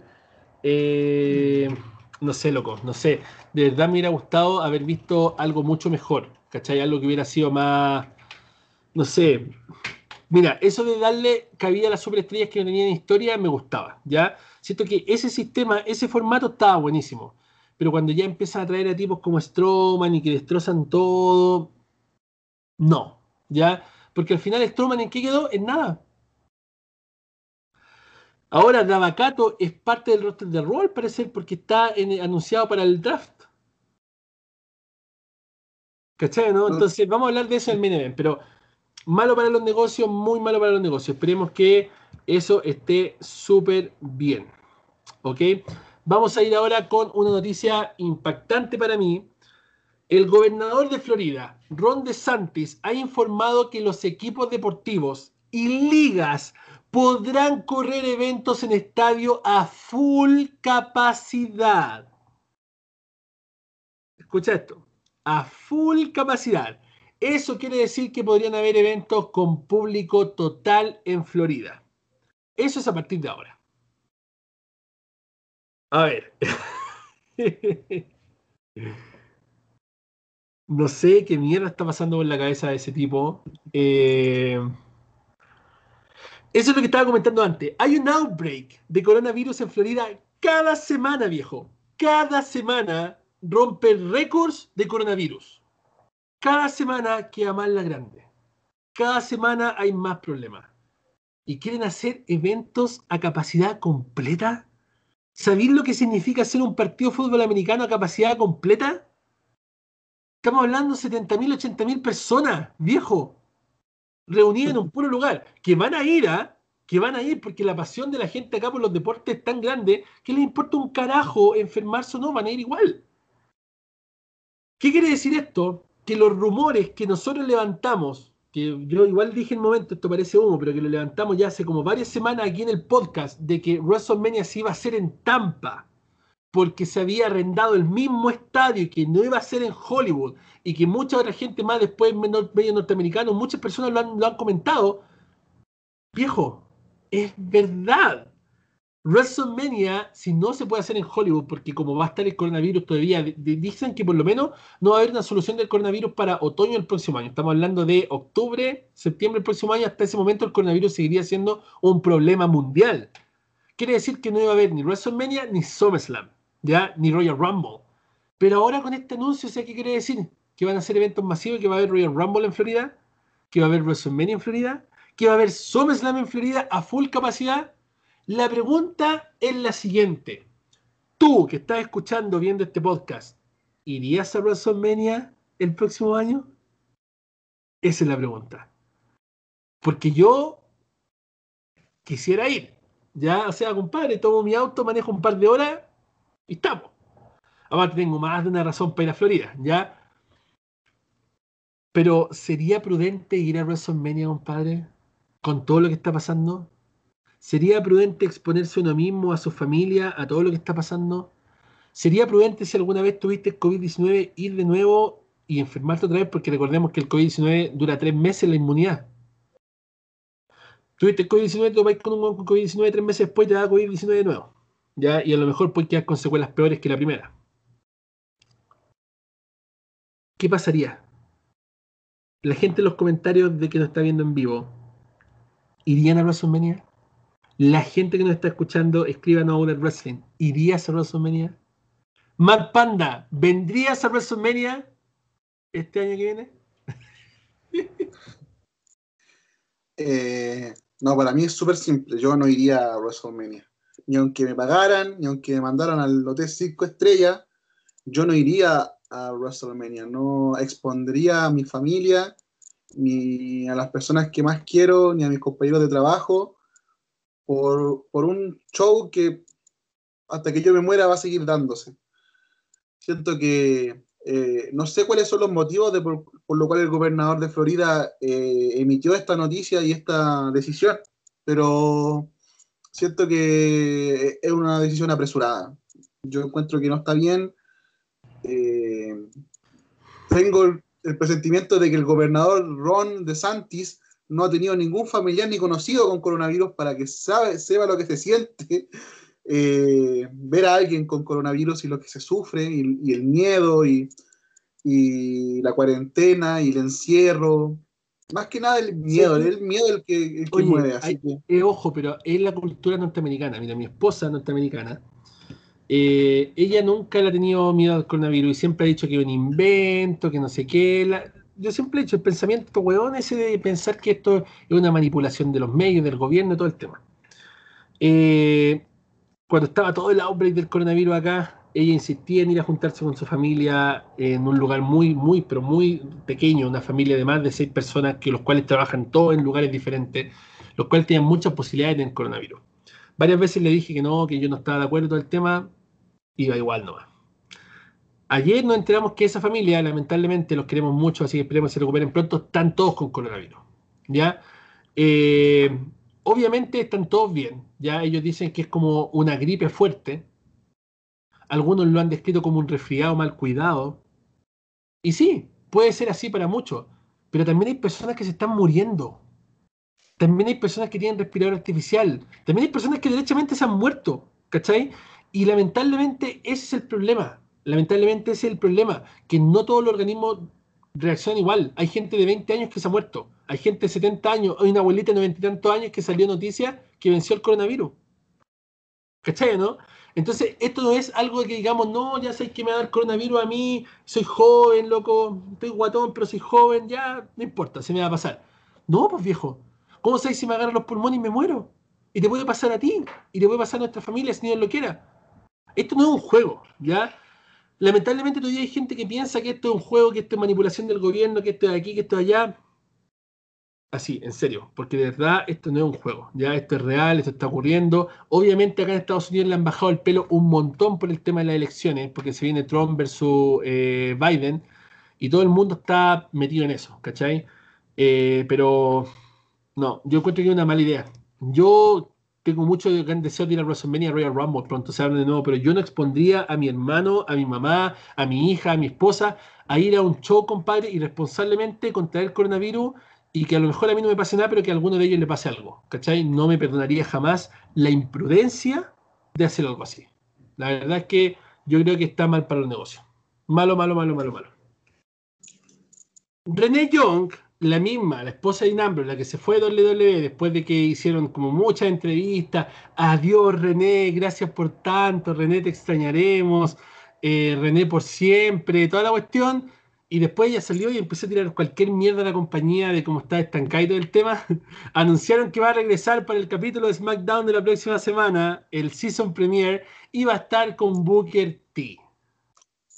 ¿Qué es esto, man? ¿Qué es un meme están troleando. ¿Qué es esto, viejo? Hicieron una tremenda parafernalia para despedir a René John, que no, que te amamos, te queremos, única, incomparable, nunca va a haber alguien como tú. Gracias por tanto, te deseamos lo mejor en tu nuevo proyecto y regresa a SmackDown. ¿Qué es esto, compadre? No, a ver, a mí nunca me gustó René John, creo que su trabajo lo podría haber hecho cualquiera. Me gustaba mucho cuando hacía eh, WWE Vintage, este ese programa me gustaba bastante, ¿cierto? Que lo hacía bastante bien. Pero en los, eh, los pay-per-view al principio, los kick-off, nunca me gustó mucho, así como que no me atraía para nada. Era una mujer muy preciosa y la cuestión, y está bien, pero no sé, no me genera nunca nada, así que que vuelva, que no esté, la verdad que para mí es indiferente. Sí, yo creo que ella es como el producto para los gringos, viejo. Porque a mí, también no me produce nada, no la encuentro, no la encuentro extremadamente talentosa, no la encuentro genial, no la encuentro bacán, no la encuentro espectacular, igual que Charlie Caruso, de verdad yo encuentro que Charlie Caruso ni, ni un brillo, compadre, ni un brillo, de verdad yo no sé qué onda, o sea, ya son guapas, sí, claro que sí, pero de ahí a más que eso, no es la gran cuestión, como decir tú lo podría haber hecho cualquier persona, ¿cachai? Y ahora va a regresar en SmackDown, así que bien por ella, Ronda Rousey, esto es importante, Ronda Rousey le quedan solamente seis meses de contrato con WWE y no ha aparecido en la compañía en más de un año. ¿Es realmente Ronda Rousey necesaria para WWE? Es una pregunta para todos los que nos están escuchando. ¿Es realmente necesaria en WWE o ya tuvo su corrida? Bien, gracias. ¿Qué pensáis tu banda? Eh, aquí yo tengo un sentimiento De encontrado con Ronda Rousey porque cuando apareció la primera vez en WrestleMania con La Roca. Y, y después apareció en Night con la, con la canción de, claro, con The Rory, eh, haciendo homenaje a, a Rory Rory Piper. La verdad que, o sea, a mí me, gusta Ronda Rousey. Yo la seguía un montón en la MMA. Siento que es una mujer, pero deportivamente hablando, una de las mejores de la historia. es muy linda y yo encuentro que sí es necesaria para WWE, pero no es necesaria cuando es eh, part-time. Creo que me gustaría que fuera full-time, que apareciera todos los lunes y ojalá que se pudiera resolver su contrato y que en algún momento pueda volver. Ella ha tenido muchos comentarios así como de que eh, en contra de la lucha libre, así como la lucha libre es falsa y que bla, bla, bla, bla, y que juega con eso de, no sé si es tratar de mantener su heel de su personaje pero siento que si me la van a mostrar part-time y que solamente aparecer en WrestleMania o en algún paper bien importante, me parece que es sumamente innecesario. y no, le, que le ha dado miedo a los fanáticos también, po. Claro. Sí, ha, estado involucrado en varios dichos bien desafortunados Ronda Rousey, man. Pero siento que si se compromete como una luchadora como cualquier otra, eh, que tenga que estar todos los lunes ahí trabajando, partiéndose la espalda como todas sus compañeras, siento que podría aportarle mucho a WWE. Eh, pero eso, no sé qué más aportar porque siento que abiertamente que ella no desea, si es que llega a volver, no va a ser a tiempo completo. Que va a ser como Brock Lesnar, que no va a ir a los house shows, que no se va a perder de su familia porque no es algo que ella necesita hacer. Y estamos claros, es millonaria, no tiene que hacer nada. Pero bueno, ese ya es problema de cada quien. Esperemos que si regresa, que regrese a tiempo completo. Y si no, quédate en tu casa. Empieza a jugar en Twitch nomás y no volváis, ¿ya? Cody Rhodes vuelve a ser campeón de TNT. El miércoles le quitó el título a Mr. Brody Lee. Hulk Hogan 2.0. Voy a decir eso nomás y no le quiero dar mauge a Cody Rhodes. De verdad, no lo merece. No, hay tiempo para él. No hay tiempo para él. Kairi Saint con todo en Japón trabajando para WWE. Se rumorea hace harto rato en NXT Japón. ¿Le gustaría que eso pasara? sería más de lo mismo considerando ya el fracaso, claro, el fracaso de NXT UK y consideran también lo aburrido que es el público japonés, ¿ya? Obviamente NXT fue un suceso porque lo hacían en el Full Sail University con 30 pelagatos, pero esos 30 pelagatos se deshacían gritando ya ¡Oh! ¡Oh! Todo lo que pasaba, compadre, era como ¡Oh, sí! ¡No! Y ¡Oh, debuta! ¡Fandango! ¡Fandango! todo, ¿cachai? Todo era una exageración a nivel Dios. Eso hace que NXT sea espectacular. Porque es como algo súper underground, es como algo súper club de la pelea. Están todos alrededor ahí gritando eh", mientras pasan cosas en el ring. Pero ¿cómo lo harían en Japón viejo cuando los de Japón son enteros fome? ¿Cachai? Veis ni Japan Pro Wrestling y te caes dormido, por loco. ¿Cachai? La gente ahí sentada mirando. Es como ir al cine, weón. Es como no, NXT UK también fue terrible penca. Hubieron buenas luchas, sí, no lo voy a negar, pero en sí el producto no es atractivo. ¿Para qué hacer un NXT Japón, pues viejo? ¿Cachai? Es como hacer, y, con esto, ojo, no quiero desmerecer a mi patria, no quiero desmerecer a mis compañeros sudamericanos, pero sería como hacer un NXT Chile, ¿cachai? Y que llegara el compadre y sea NXT Chile, una cuestión así, llegaran todos de Chile, ¡ah! Mostrando el dedo en medio, ¿qué te pasa, con? No sé, ¿cachai? Pasaría, pasaría, por supuesto que sí como le gritan los luchadores, pues como cuando vino eh, Robbie y le gritan saco wea y quedó como Mr. Saco wea, ¿cachai? O, otras veces cuando vino WWE estábamos en el, en Movistar Arena y oye, concha, oye, Como, no, ¿cachai? De verdad, no sé. Como que como que el, el, producto original de NXT fue bastante bueno porque se hizo en el lugar correcto, a la hora correcta, con la gente correcta tratar de replicar el mismo producto en diferentes lugares siento que no es una buena idea y que si ya no resultó en UK, no lo intenten en otro lado. Ya, por favor, no maten la, gracia de lo que es NXT. ¿Ya? ¿Algo que decir, Panda, pasamos. No, dale nomás, sí, confirmo con todo lo que dijiste. Rich Holland se lesiona el tobillo justo, justo cuando empezaba el pedazo de ángulo con la era indiscutida y fue como... Oh". Fue como el momento en el cual este Loomis, compadre, se lesionó antes de la lucha por el cinturón norteamericano donde todos sabíamos que iba a ganar. Fue como, oh, no, es que no podía hacer esto. No me podía hacer esto. Loco, yo pensé que era, yo pensé que era una broma, yo pensé que era kayfabe, pero no, realmente tiene varias lesiones en el tobillo, así se reventó el tobillo. Viejo, qué final ¿Qué final de Takeover 31 con Finn Balor dándose la mano con Kelly O'Reilly se baja y aparece compadre Rich Holland con Cole hecho mierda en el hombro y lo tira compadre. De hecho, aparece una foto en WWE, la página de WWE que decía Shock the System y aparecía el, el Adam Cole cayendo y el pelo así. Como que la tomaron un momento. Viejo, viejo, qué maravilla. Qué maravilla de ángulo se podría haber formado ahí siempre vuelve lo mismo. No nos están dando ni esperar a y ni la verdad es que ni siquiera sé si quiero ver esa mierda ya. ¿Cachai? Pero esto era una madre interesante, de verdad era algo que yo quería ver. ¿Cachai? Quería ver a Rich Holland dándole una tremenda pateadura al aire indiscutida y, trayendo amigos de NXT UK, ¿cachai? A enfrentarse, a hacerlo entretenido, hacerlo bien. Se lesiona el weón. Oh. papá. Qué terrible. la verdad que fue fue mala suerte. Eh, la verdad que el final de NXT Takeover fue espectacular. La lucha entre Finn Balor y Kyle O'Reilly fue para mí una de las mejores del año. Oye, aquí compadre se fracturó la mandíbula Finn Balor. Nosotros oh, subimos la, verdad que... subimos la, foto de la radiografía de la Universidad del Wrestling, compadre, en Instagram. Una fractura de mandíbula, compadre, tenía fractura en dos partes. Se dieron con todo, fue strong style esa pelea, patadas, combo fue pues Instant Classic, Instant Classic. Y el final a mí me dejó hypeado, pero overnight thousand, Jamás me esperé ver a Rich Holland con Adam Cole aquí en el hombro y mirándolo así como con cara de ¿y ahora qué? ¿y ahora qué? ¿y ahora qué? Tengo a su líder ¿y ahora qué van a hacer? ¿qué van a hacer? Y fue como ¡guau! El próximo miércoles no me puedo perder en NXT, y se lesiona Rich Holland, sabéis que estaba pateando la perra eh, insultando a todos los. ¡Ah! pero demasiado, demasiado triste. Fue muy, muy triste. Yo, ojalá tengan una pronta recuperación y, vuelvan con el, con el, ángulo porque se veía muy interesante. Muy, muy interesante. Lamentablemente pinta entre 6 y 9 meses, compadre. Lamentablemente. Demasiado tiempo para la lucha libre. demasiado tiempo para la lucha libre. Una tristeza gigante.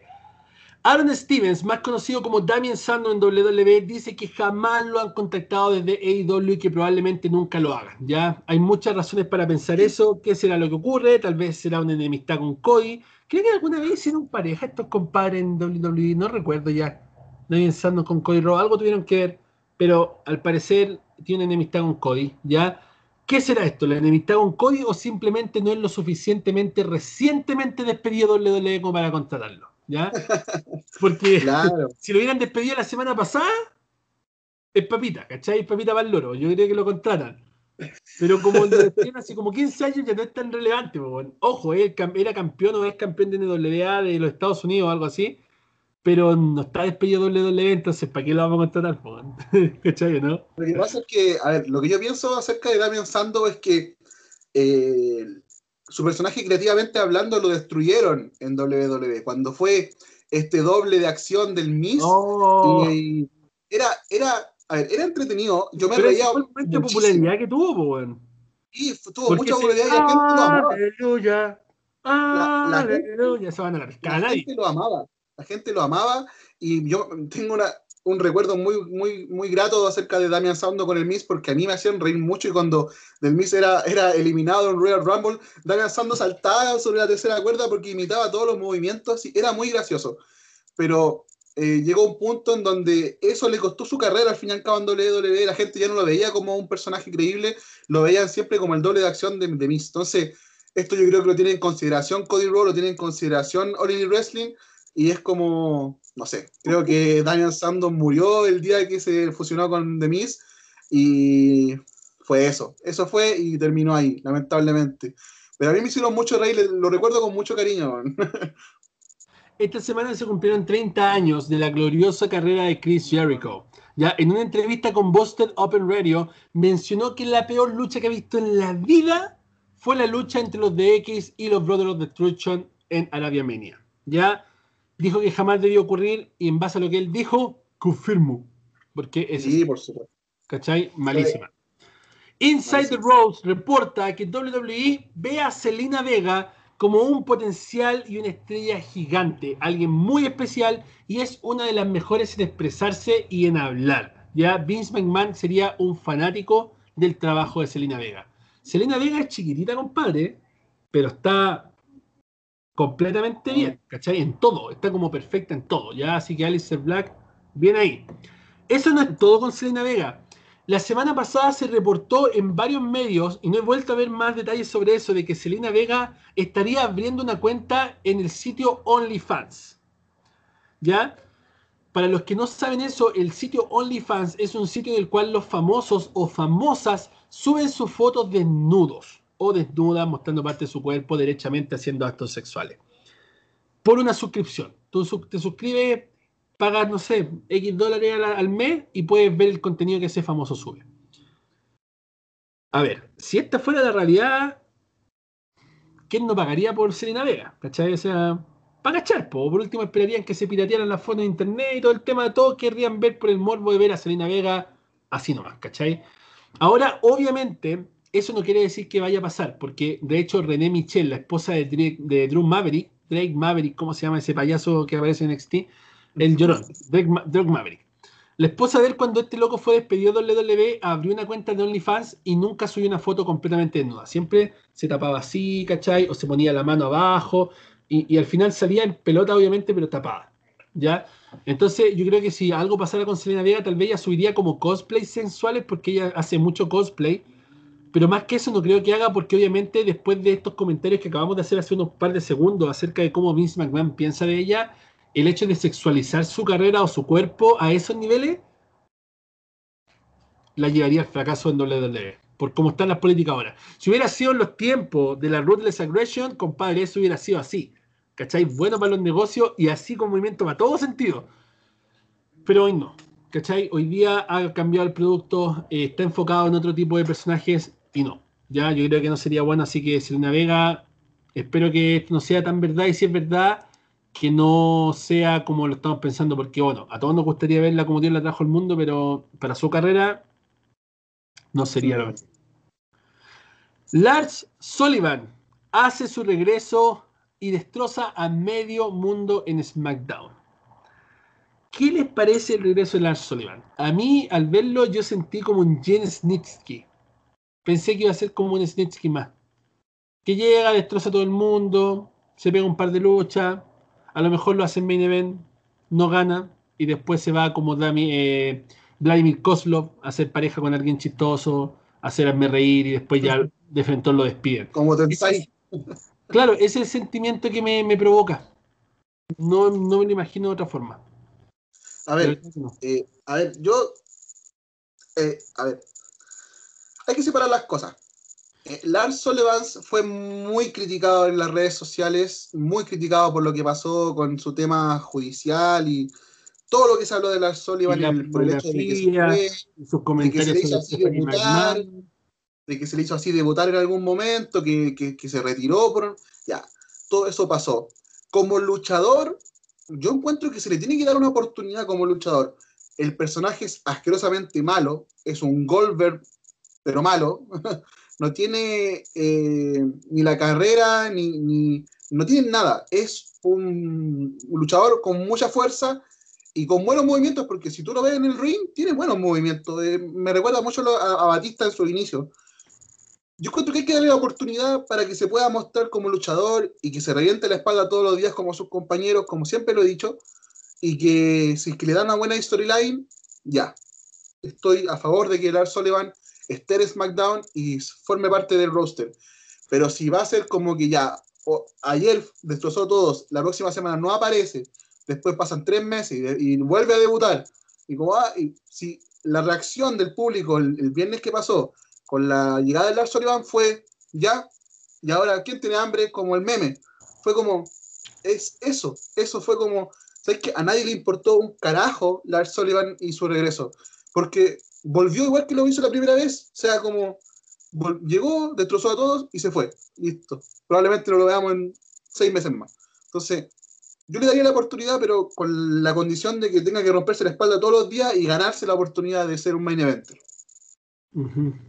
Bueno, en otras noticias se confirma Sacha vs. Bailey en Hell ¿Ya?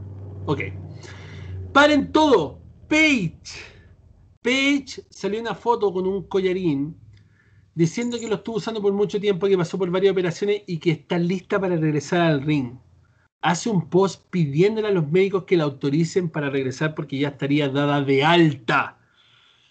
¿Qué te parece esta noticia, compadre? Yo sé que el Nico, que estuvo con nosotros la semana pasada, al escuchar esto, porque va a ver el podcast y lo va a escuchar, va a estar saltando una pata y me va a mandar un mensaje, va a estar sonando mi teléfono oye, compadre, siento cierto que regresa Page, ah, oh, Page, Page, Mira, sería bueno para los negocios, Page es la tremenda atleta, es demasiado buena en el ring, ¿ya? Eh, creo que es una de esas pocas luchadoras que son buenas, buenas. De hecho, Paige y Natalia son las que empezaron la revolución femenina en esa lucha que tuvieron en NXT.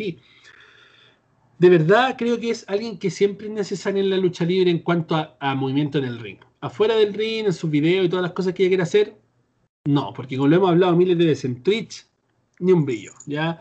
Eh, pero, ¿cómo se llama? Dentro del ring, Page es tremendamente buena. Así que esperemos que realmente sea así, que pueda regresar por último para el Royal Rumble femenino, compadre, y lo gane. Eso sería genial. O que se vea involucrada en alguna historia y todo el tema, obviamente siempre y cuando su salud se lo permita y no se vaya a ver afectada o lastimada de por vida, que realmente sea algo que tengamos que lamentar más adelante. Ya, así que toda la buena onda para Page. Esperemos que se recupere bien y que pueda volver al ring cuando sea el momento. Este es tu momento, más Panda, antes del main event. La Roca, tu Roca, el mismo por el que usáis tus dedos, la alcanzó los 200 millones de seguidores en Instagram. Wow. Cáchate. Wow. La Roca en este momento, entre todas sus redes sociales, tiene más de 300 millones de seguidores. Se convierte, se convierte en el hombre más popular del mundo. Según estadísticas, no habría ninguna casa en la cual alguien no conociera a Dwayne Johnson. Imagínate. Aquí es donde yo abro un debate que lo abrí el otro día cuando escuché esta noticia, lo abrí en un grupo gringo donde coleccionamos cinturones. Hablando de eso, el martes se viene un unboxing de cinturón, el jueves probablemente se viene un unboxing de cinturón, el sábado probablemente se viene otro unboxing de cinturón. Me volví loco, güey. de verdad. Como cinco o seis cinturones ahí, llegando así y todo. Perfecto. ok se abre el debate porque ahí empezaron a hablar los tipos, los gringos, entonces yo dije, no, pero es que ¿quién será el más? Y ellos lo cambiaron el término, no al hombre más famoso, al luchador más famoso en la historia. Y voy a dejar una votación en la pestaña comunidad del canal, donde ustedes van a votar, los que nos ven en video o los que nos siguen en YouTube, igualmente, van a votar para decir quién es el luchador más famoso en la historia. Ese va a ser el experimento social del mes de octubre. ¿Quién es el luchador más famoso en la historia? Entre los luchadores los cuales se, hicieron ver en este debate estaba La Roca, Hulk Hogan, Stone Cold Steve Austin, Undertaker, Ric Flair y John Cena. Ese es el experimento social que vamos a tener el mes de octubre. No voy a dar más detalles de esto, no voy a hablar más de esto porque no quiero influenciar la votación de la gente.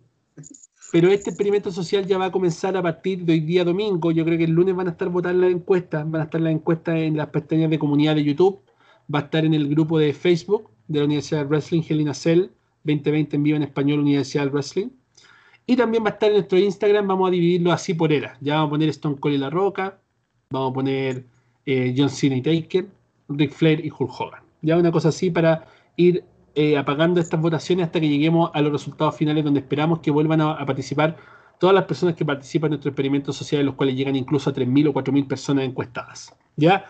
No voy a hablar más de esto, pero queda la interrogante. ¿Quién es el más famoso luchador de la historia? Y, a qué nos vamos a basar en las votaciones. Por ejemplo, en los 80 no había este boom mediático que hay ahora. Si La Roca hubiera estado en los 80, tal vez no hubiera sido tan famoso como ahora. Hulk Hogan cruzó las barreras de la lucha libre y era famoso en la televisión, en el cine, en la lucha libre, en la música, donde lo pusieran. Y Hulk Hogan era símbolo de lucha libre. Donde lo veías y tú, tú veías Hulk Hogan y se te viene a la mente la lucha libre. Lo mismo pasa con John Cena ahora en día toda la gente que conoce a John Cena, todo el mundo que conoce a John Cena lo conoce por la lucha libre y por el meme. His name is John Cena. Todo el mundo conoce a John Cena. Todo el mundo lo conoce. Pero con Dwayne Johnson es diferente. Muchos gringos no tienen idea que La Roca hacía lucha libre antes. Eso es verdad. No tienen idea. Mucha gente no tiene idea que La Roca hacía lucha libre antes. Y después lo han visto y han dicho, ah, mira, no tenía idea no es sinónimo de lucha libre. Por ende, tal vez no sería el luchador más famoso en la historia.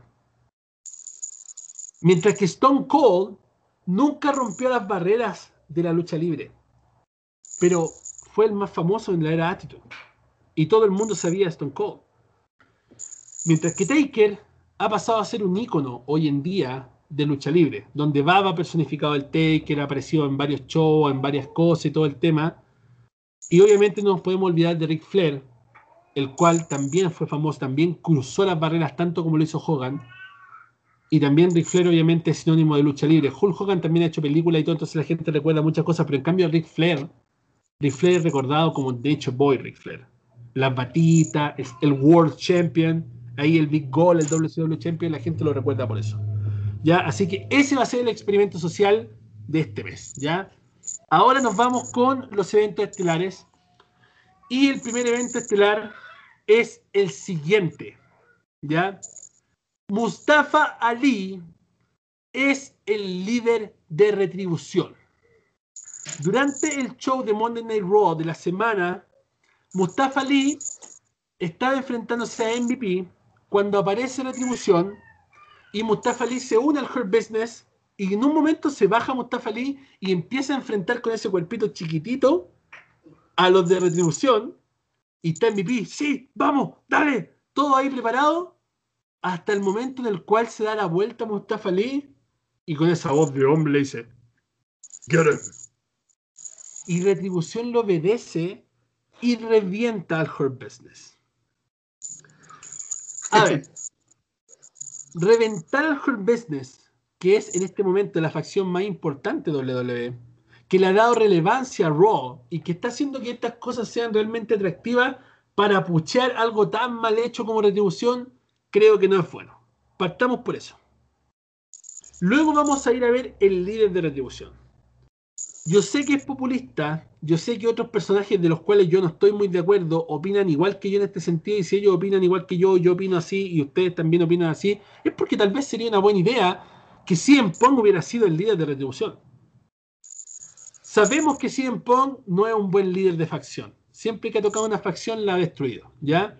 Pero en este caso, ¿quién mejor que Cien Pong para pedir retribución a WWE? ¿Quién? Dime quién. Bret Hart ya pasó eso, ya, ya tuvo su retribución. Pero ¿quién mejor que Cien Pong para pedir retribución a WWE? Cuando se lanza todo este ángulo, nadie entendía qué retribución podrían querer las superestrellas WWE e o Evolve que acaso no tienen contrato, yo lo dije varias veces, no tienen contrato, que no les pagan regalías, que lo hacen costearse todo. No, no tiene sentido que las sobreestrellas de NXT fueran retribución, ¿ya? Sí tenía sentido ahora que Mustafa Lee fuera líder de retribución, porque Mustafa Lee, recordemos que estuvo a monte de ganar el Money in the Bank. Recuerden que en la historia, Mustafa Lee ganaba el Money in the Bank antes de salir al ring, el roster completo felicitó a Mustafa Ali por, el Morning the Bank, el push que iba a recibir y todo. Está con las manos del maletín.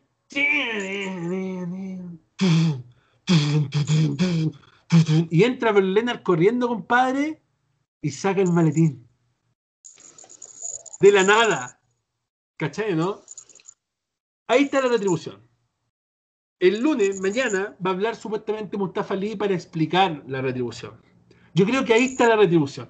Yo creo que esa es la retribución que ellos nos quieren mostrar. No tengo idea, estoy especulando, esto es puro humo, pero creo que esa es la retribución que ellos nos quieren mostrar a nosotros. Esa es la cosa. La pregunta real aquí, ¿es Mustafa Lee el líder que retribución necesita? ¿A qué voy yo con esto?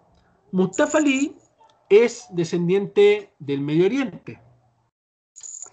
Retribución hizo su debut destruyendo cosas, haciendo atentados terroristas a ciertas cosas. Yo estáis viendo para dónde voy, ¿cierto? No solo Estados Unidos, sino que Latinoamérica también está lleno de aliades, ¿ya? Llenos de personajes los cuales están buscando que ocurra algo que no es políticamente correcto para atacar el producto, para atacar la creatividad, para atacar lo que se está haciendo. Y este momento de Mustafa Ali del Medio Oriente liderando terroristas. Es el momento exacto para que los aliados empiecen a tirar los dados de WWE. Ah, sí, claro, el estereotipo del terrorista. Oh, sí, claro, el estereotipo del musulmán. Oh, ya, WWE de mierda que quiere poner a los terroristas de nuevo este. Sobre todo con lo que está pasando en Estados Unidos, donde hay rioters destruyendo un montón de cosas en varios estados, viejo. ¿Ya? ¿Era este el momento para lanzar el ángulo? ¿Qué pasó con el hacker? Todos sabíamos que el hacker era Mustafa todos sabíamos que el hacker era Mustafa La mano, compadre, tenía ese símbolo, el mismo que tenía acá, que era el símbolo del hacker. Todos sabíamos que era, ¿ya? ¿Por qué no engancharon eso? ¿Por qué si eliminaron el hacker por el tema de Anonymous, no eliminaron retribución por el tema de los rioters? Yo no lo entiendo. Si alguien lo entiende, comente este video, por favor, y dígame, ¿por qué? Mientras tanto, mientras tanto, que no eliminaron el tema de los retribución y más encima pusieron a Lee. ¿Por qué no engancharon las mismas cosas? ¿Por qué no engancharon al hacker con retribución? Eso hubiera sido mucho más atractivo, ya porque el, ángulo del hacker ya estaba siendo atractivo. Y unir al hacker con retribución era más atractivo. Pero desecharon el hacker, trajeron a Lee. A Lee estuvo peleando en Main Event, viejo. ¿Sabéis lo que significa eso, no? Estuvo peleando en ese, en ese eh, programa de mierda que nadie ve y en la semana siguiente es el líder de retribución. ¿Es realmente Lee el líder que retribución necesita? Después de que lo hacen pelear en ese evento de mierda y después se lo sacan del culo como el líder de retribución de la nada, de la nada. No tiene sentido porque es alguien tan poco relevante en este momento que decir que le salvaron la carrera con ponerlo junto a Retribución, no sé si es un dicho tan acertado porque realmente no sé si Retribución está causando el impacto que ellos piensan que está causando. ¿Ya?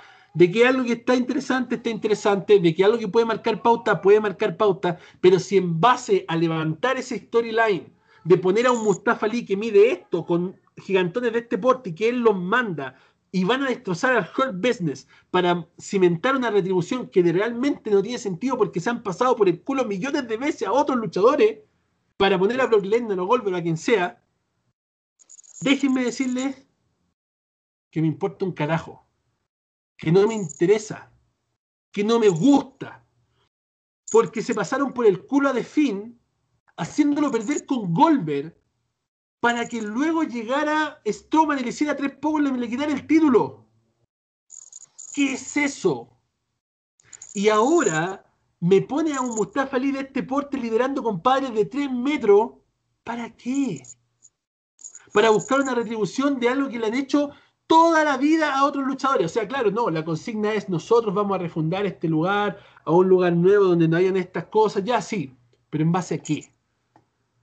¿En base a qué? Arriesgando a la compañía de que aparezcan estos aliados, estas feministas, estos protestantes, estos pro todo, y que lleguen ahí, compadre, no, es que están estigmatizando a los musulmanes porque lo están hablando con terroristas, no, WWE, que ahora van a traer a John Cena, el americano real, para que acabe con los terroristas, porque no me extrañaría, no me extrañaría que pusieran un superamericano a parar al terrorista que está trayendo a estos tipos encapuchados a destruir todo.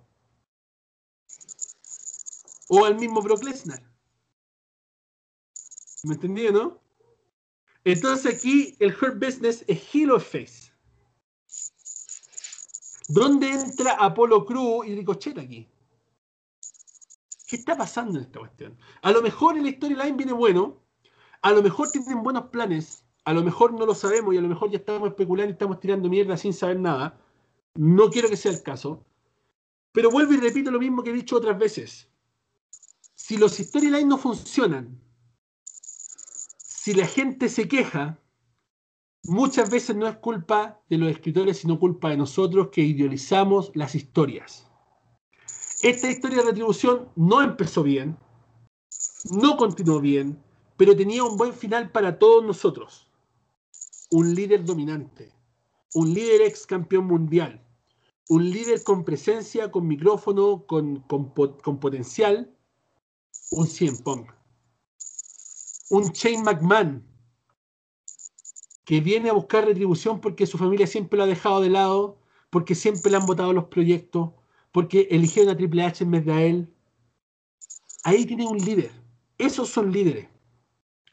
No me va a decir que Mustafa Lee viene a buscar retribución porque le quitaron el maletín, pues viejo. Si después al otro año le dieron el maletín a Otis.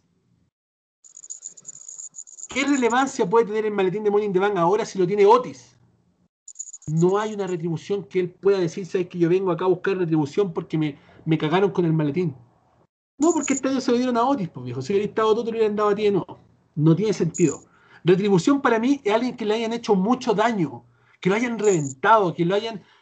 Así en pueblo despidieron en su luna de miel, viejo. ¿Cachai?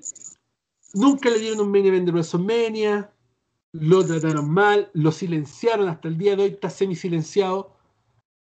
La gente lo quiere ver, hubiera invertido unos millones de dólares, compadre, en traer ese viejo de vuelta y haberlo hecho pelear y haberlo hecho liderar a estos compadres, por lo menos de aquí a WrestleMania, en WrestleMania enfrentarse a Roman Reigns, a Drew McIntyre y que ganara el cinturón. La gente pagaría por eso. Con COVID o sin COVID, la gente te llena el estadio para ir a ver a Cien Punk. Y si no es Cien Punk, puede haber sido Shane McMahon, que buscaba la retribución contra su familia, la cual le ha prácticamente robado todo lo que le corresponde por derecho. O la retribución de los luchadores Jovers, que siempre lo han pasado mal, que nunca han podido hacer las cosas bien, y que vengan manejados por un Shane McMahon, el cual les prometió que iba a cambiar las cosas y que iba a refundar la compañía, y que aparezcan tipos como Bodalas, Curtis Axel, y un montón de otros luchadores bien talentosos más que podrían haber sido parte de esta retribución. Retribución tiene como cuatro o cinco luchadores que son como cara visible, que vendrían siendo Tibar, y no me acuerdo cómo se llaman los otros ya, pero no me interesa, Mia Jim y otros más. Mientras que aparecen como otros 20 que están encubiertos, que probablemente son puro extra y que nunca se va a saber quiénes son y que probablemente ni siquiera son parte real de la retribución, sino que lo hacen solamente para dar números. La pregunta es, ¿era necesario que Ali fuera el líder de retribución? ¿Es atractivo para ustedes ver a Ali como líder de retribución? ¿Vale el riesgo de que lleguen los que funan todo a funar la compañía por haber puesto un musulmán como terrorista liderando una banda de terroristas. Porque lo digo, no ha pasado aún, pero no me extrañaría que llegaran a funar a WWE a decir, no, es que los terroristas están haciéndolo así, ya que llegue el superamericano, que llegue ahí a salvarla. No me extrañaría nada, no me extrañaría nada, porque puede pasar. Amigo mío, ¿qué opinas tú de este ángulo de Mustafa Ali con retribución? A ver, eh, hay ciertos puntos en los que no concuerdo contigo, en la mayoría sí.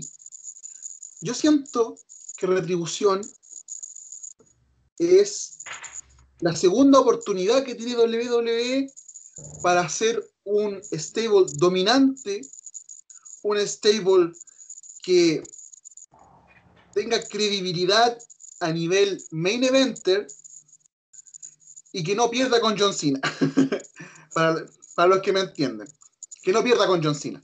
Que no se carguen eh, la historia, que no se carguen a los luchadores por el simple hecho de, ese, de esa consigna estúpida de que siempre tiene que ganar el bueno.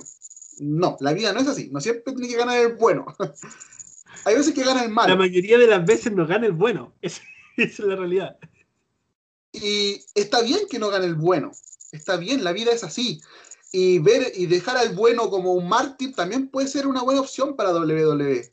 Que Retribución haga pedazos a Drew McIntyre y, y que quede en nuestro recuerdo, un ejemplo, que quede en nuestro recuerdo que Drew McIntyre se enfrentó a toda retribución solo, no pudo, pero se enfrentó solo a retribución, con un acto de valentía. No ganó, siguió dominante el stable, pero Drew McIntyre se convirtió en un mártir, en un héroe, por solo haber defendido a la WWE, como lo hizo el Hard Business hace un par de semanas atrás. Que todos, todos, a mí se me, me explotó el corazón como fanático, me explotó el alma cuando vi la canción del Hurt Business, los vi entrar a los cuatro y se estaban sacando la, la, la, camisa, se estaban sacando a nosotros, se miraron y dijeron, vamos, eran cuatro contra 16. Dieron y al final terminó mal porque se tiraron Drew McIntyre y Kay Lee se tiraron contra todo y lo dejaron a todos en el piso y claro. mataron, el segmento. ese momento, ese momento, por eso a eso es lo que voy yo. Sacrificar al Hurt Business.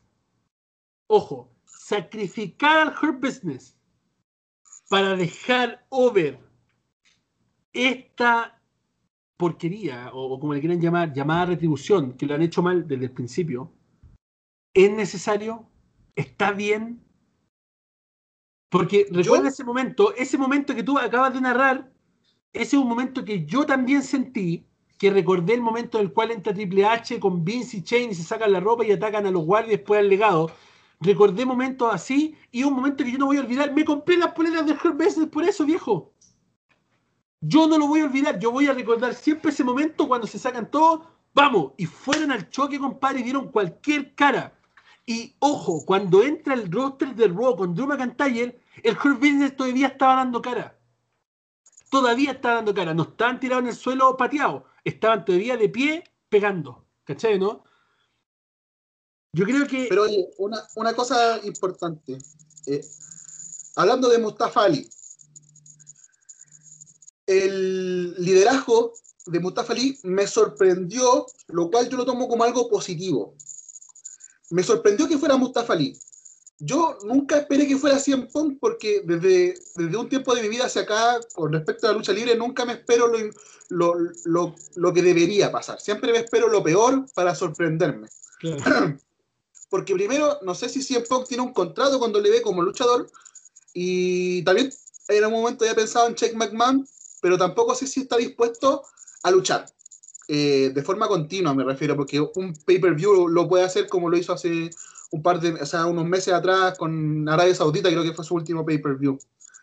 Eh, a ver, yo no quiero matar a Mustafa Lee porque siento que es un talentazo espectacular, siento que es un luchador increíble. De hecho, de todo, de todo el roster de WWE, incluyendo SmackDown, incluyendo NXT, yo tenía dos personajes que me hubiesen gustado que lideraran Retribución. Uno era eh, Tomaso Champa. Creo que el personaje de Tomaso Champa hubiera sido ideal para dominar, o sea, primero para dominar y segundo para verse creíble como un líder de retribución, porque Tomaso Champa era un loco de la cabeza y puede habernos dado unos main events, pero espectaculares. Y el otro era Mustafa Ali, pero porque también pensé en el tema del maletín. Porque yo cuando estaba viendo ese pay-per-view, cuando vi entrar a Brock Lesnar, mi cara se deformó de una forma... para tomar la, y darle así. Y lo, que estábamos viendo el pay-per-view, que era mi amigo en ese tiempo, bueno, siguen siendo mi amigos, pero en ese tiempo podíamos juntarnos, eso me refiero, nos quedamos con cara de, ¿qué mierda estoy viendo? Entonces, igual es una idea potente de que Mustafa Ali lidere retribución por ese hecho en particular. Yo quiero esperar, porque, a ver, yo siento que la storyline va para un lado, no lo quiero decir todo lo que pienso porque no quiero spoilear y tampoco quiero que sepan toda mi visión para poder sorprenderme yo también. Pero siento que en algún momento, por ejemplo, Apolo Cruz se va a unir al Hurt Business. Yo creo que en algún momento Ricochet se va a unir al Hurt Business. Siento que se van a ver en minoría con respecto a los números, eh, porque Hurt Business son una cachada de lo era con Mustafa y son uno más, tienen a T-Bar que mide como dos metros y algo y tienen al otro que mide también dos metros y algo. Entonces, el hurt business versus retribución, yo encuentro que es bueno para los negocios. Siento que se pueden ver ambos dominantes. No creo que uno tiene que matar a otro y, o, viceversa. Es bueno para los negocios siempre y cuando gane el hurt business. Pero ese, ese es un término de feudo, es un término de, historia. siento que nos puede dar mínimo un año, pero un año de historia en buena. Es un buen término de historia y bueno para los negocios siempre y cuando gane el Hurt Business. Obviamente lo que tú me estás diciendo tiene sentido porque la semana pasada, claro, yo dije, no sé, yo, yo siempre pensé que Apolo se iba a unir a Hurt Business. Lo hemos hablado miles de veces esto. ¿Recordáis cuando, cuando se iba a enfrentar con MVP en SummerSlam? Dijimos, no, probablemente le dé el cinturón a MVP, compadre, y se una al Hurt Business. ¿Cachai, no? Todos pensamos que Apolo iba a ser uno de los primeros en unirse. Ricochet la semana pasada quedó pensando en un momento como que se vio y después se fue. ¿Cachai? Puede existir esa cosa, claro, que Ricochet también posteó algo en social media diciendo como no esperaba esto de Mustafa Ali, tenemos que conversar, ¿qué significa esto? Entonces no me extrañaría que haga este turn face del Hurt Business y estos dos se unan al Hurt Business para combatir a Ali, que se salió de sus casillas y creó esta revolución para destruir WWE. Yo siento que no, a ver, eh, como fanático, me, gustaría, ver algo nuevo, algo novedoso, y no creo que sea bueno el hecho de que sea un face contra heel. Yo creo que perfectamente podríamos ver quién es el mejor heel, ¿Me entendí? Porque eh, en varios segmentos de Monday Night Raw se ve en el Business que hacen bullying a los trabajadores, los tratan como, basura, eh, cuando lo queda mirando con la comida y le dice, eh, además te vas a comer mi comida, y él dice, no, no, y se va corriendo. Entonces son como, como que son como la mafia, son la mafia de WWE y que nadie se puede acercar a ellos porque son el negocio del dolor, ¿cachai? Entonces, no encuentro que sea necesario transformarlos en face porque encuentro que si lo transforman en face van a morir como face. Pero que ver a, un Retribution Hill contra un Hurt Business Hill para ver quién es el más heel de los heel, yo encuentro que eso es muy bueno para los negocios. No, ojo, eso está bueno, eso está bueno. Sí, ya no he dicho ya que sea face, yo digo, se va a dar un turn face porque van a defender la compañía, ¿cachai? Eh, pero ahora no me gustaría eso de que se meta Drew McIntyre y el roster y todo como pasó esa vez, porque de verdad sentí que fue genial. Yo reaccioné en ese momento y fue como, ¡Oh, mira Drew McIntyre! Y se escuchan las espadas, compadre, y todo, ya, sí. Pero ahora que están enfeudados de esta manera, donde Mustafa Lee se acerca a MVP, y lo desafía directamente para hacerlo centrar para que pueda aparecer retribución, eso me hace entender que solamente va a ser Her Business contra retribución y no retribución contra WWE. Lo cual haría que esto pierda el cauce que supuestamente llevaba, que era refundar WWE a imagen y semejanza de retribución. ¿Me entendí? Porque al final ellos no se están preocupando del problema principal que es WWE, sino que se están preocupando del Hurt Business. Y el Hurt business como que no tiene nada que ver con eso, ¿ya? O sea, el Hurt business, claro, son como mafiosos, son como abusivos, son como bully, como le llaman acá, pero no son WWE, no son los culpables de que Mustafa haya perdido el maletín, no son los culpables de que Mustafa eh, no esté siendo el main event, ¿cachai? Entonces, ahí no cabe el símbolo de retribución, no cabe el nombre de retribución, no cabe la importancia de que algo así se llame retribución, ¿me entendía, no? Entonces. No, si se entiende eh, completamente. De hecho, estoy de acuerdo con eso. Con la duda. Yo estoy de acuerdo con eso, pero yo quiero. A ver, siempre digo lo mismo y va a aparecer un meme después, pero yo quiero esperar porque. Eh, a mí me interesa bastante y no estoy tan indiferente con lo que pase con retribución. Creo que, a ver, yo estoy totalmente de acuerdo de que empezaron mal, lo continuaron mal y lo mostraron mal, todo mal. Fue paupérrimo. Pero yo le daría la oportunidad a los creativos y en este caso creo que a Edge, que está trabajando en la parte creativa de, de Monday Night Raw, de que armen una historia, pero una historia, eh, no sé, fuerte. El otro día estábamos conversando en, WhatsApp con, con, los chiquillos eh, de, la Universidad de Wrestling y yo decía, loco, yo crecí con historias como que el Kane había quemado a los papás del Undertaker y que esa era, eh, en eso se basaba el feudo entre los dos hermanos de la destrucción, o sea, eran historias que igual te tocaban un poco la moral, ¿cachai? Y, no, y no me parece incorrecto, desde un punto de vista eh, de la moral también, el hecho de poner a Mustafa Ali como líder de una revolución terrorista. Yo encuentro que le da más, eh, más polémica y siento que si hay gente estúpida, porque yo los considero estúpidos y lo digo así de frente porque yo los considero estúpidos, que va a decir, oh, es que Mustafa Ali es musulmán, el eh, WWE funado, la verdad que eso va a generar polémica y va a generar boom, va a generar boom. Por aquí me lo eh, paso, Mexila. Va a generar boom con respecto a WWE, porque la gente va a interesarse a ver qué pasó con WWE. Ah, es verdad que pusieron un musos mal en Retribution y yo encuentro que eso va a generar más hype. Es que es lo que hemos hablado, es lo que hemos hablado de la publicidad, no hay publicidad mala. No hay publicidad mala. yo, bueno, malo, todo es publicidad. Pero yo, reconozco que no vi Monday Night Run vivo porque lamentablemente me tocó trabajar, de hecho no hice la cobertura esta semana. Yo te lo digo por lo que se acá en Estados Unidos acá están lamentablemente cayendo en que todos lo están encontrando mal. ¿Cachai? Si dice algo que está políticamente incorrecto, está mal y todo el mundo lo publica, todo el mundo lo fue. Entonces, a eso es lo que voy yo. La gente lamentablemente tiene tanto poder con esas estupideces de la funa o de, encontrar todo malo. Lamentablemente tiene un poder tan grande que han llevado a cancelar segmentos como el del, como el del hacker, que también era Mustafa Lee.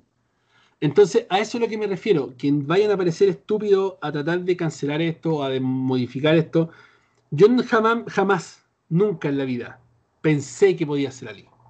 Cuando pasó esto, todos decían, oh no, yo pensé que podía ser Ali, yo estaba seguro que podía ser Ali. Nadie pensó que podía ser Ali. Nadie pensó que podía ser Ali. Ya, que sea alguien con esa weá ahora último, ya, ya, ok, bacán, siéntete bien. Pero seamos honestos, compadre. Yo siento que tendría que haber sido un líder más potente Sí, yo también pienso lo mismo, pero... Porque, compadre, si tú quieres causar impacto, que es lo que Retribución buscaba causar, tiene que ser alguien que sea potente, que te haga cambiar el televisor. La mayoría de las personas, después de haber visto a Mustafa Lee luchar en Main Event la semana pasada, antes de Retribución, la gente no quiere ver, no quiere ver o no, no se motiva por ver a Mustafa Lee. No es como, oh, Mustafa Lee, loco, ¿qué va a decir Mustafa Lee? No. O sea, ya, ¿qué va a pasar con retribución? ¿Qué es lo que van a decir? Para que aparezca el Hurt Business y peleen. ¿Cachai? Esa es como la, cuestión. ¿O qué va a decir Apolo con a Y sería todo. Pero imagínate de nuevo, vuelvo a lo mismo. O que Wade Barren hubiera sido el campeón, o sea, el, representante.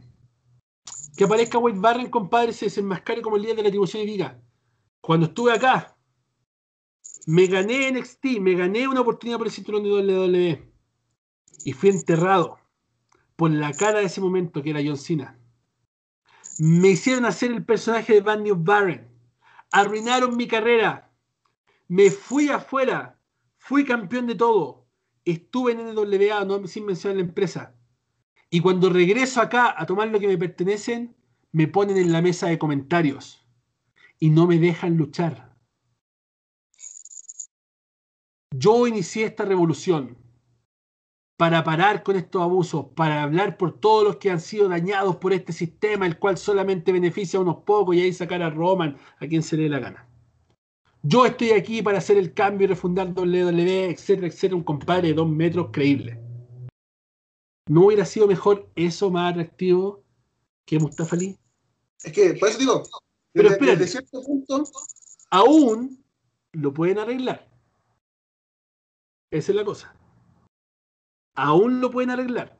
Por eso que tampoco me quiero ir tirándole hate al tema de retribución.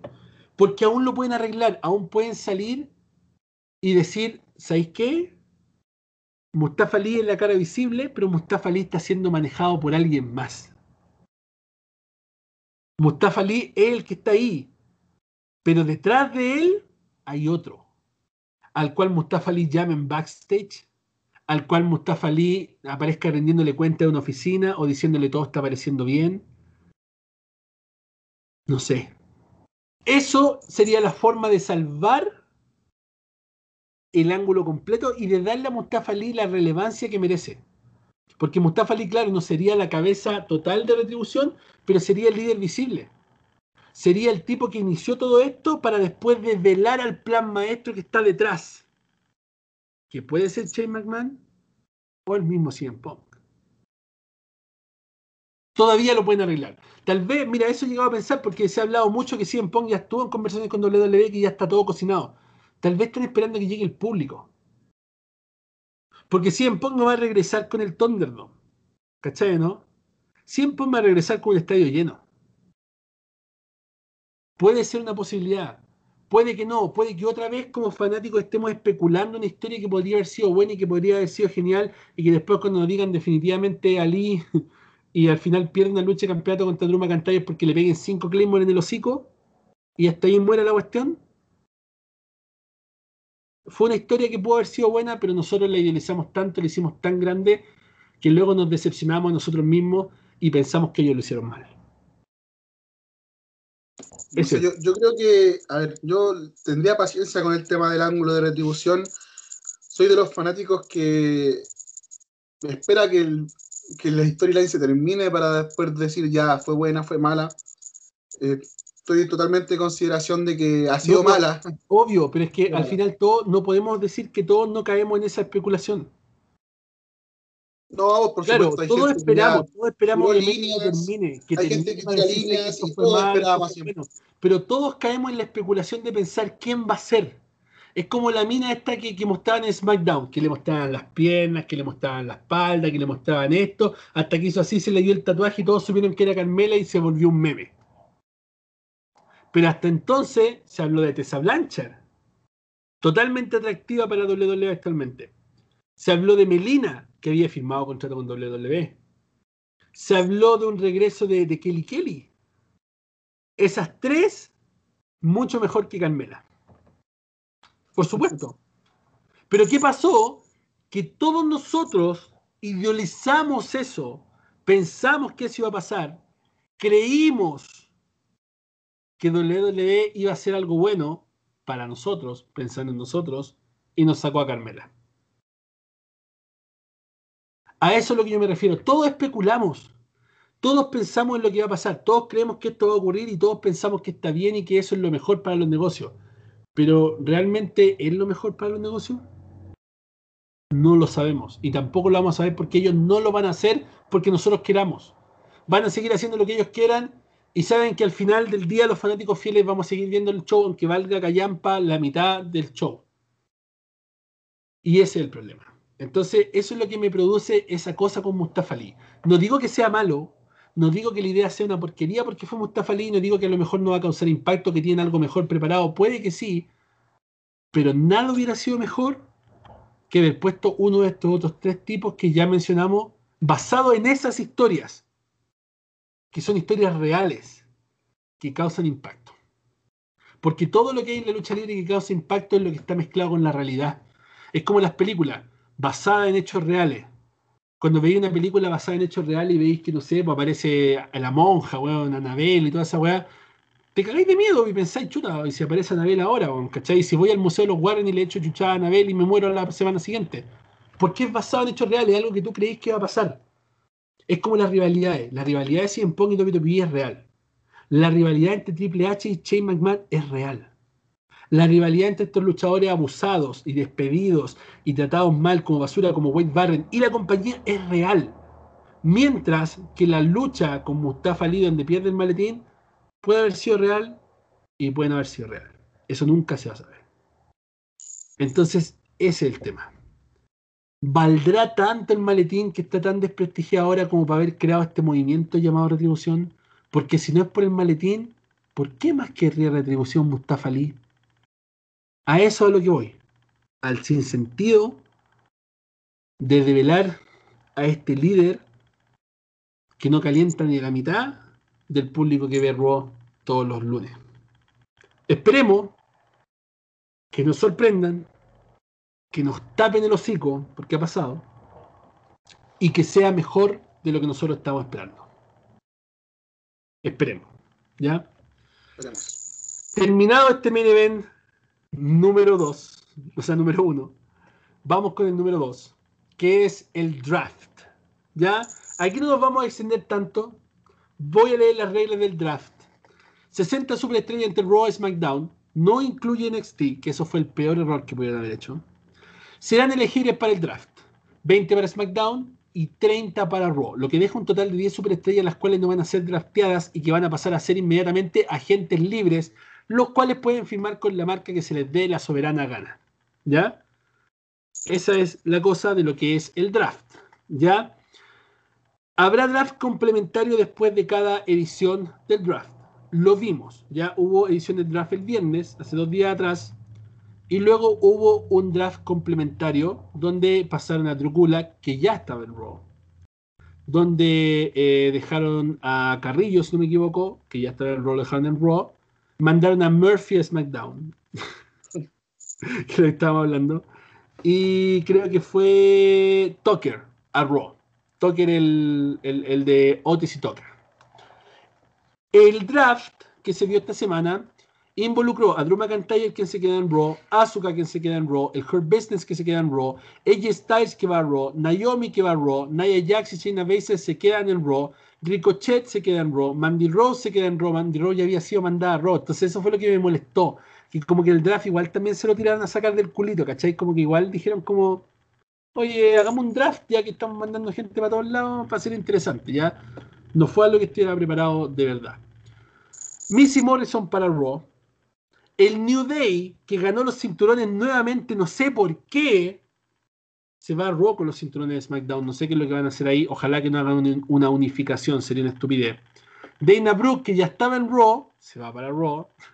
Ángel Garza se queda en Raw, Carrillo se queda en Raw, Drew Gula, que ya estaba en Raw, se queda en Raw y Tucker se va a Raw. Mientras que SmackDown se queda con Roman Reigns, se queda con Seth Rollins, que fue como, oh, por fin Seth Rollins se despinta, ya lo habíamos dicho, y ahora nuevamente está con la familia Misterio. Se queda Sacha Banks, llega Bianca Belair, Jay Uso se queda en SmackDown, Rey Misterio y Dominic Misterio como tag team se va en SmackDown. De hecho, en Doledo en español, hoy día en la mañana y día domingo en la mañana vi un video de Rey y Dominic donde decían, vamos por los campeonatos, hijos. Sí, papá, vamos por los campeonatos. Así que probablemente van a ir por campeonato en pareja. Que eso sería mucho mejor que seguir la rivalidad con Rollins. Biggie se queda en SmackDown, se separa el New Day, gracias a Dios.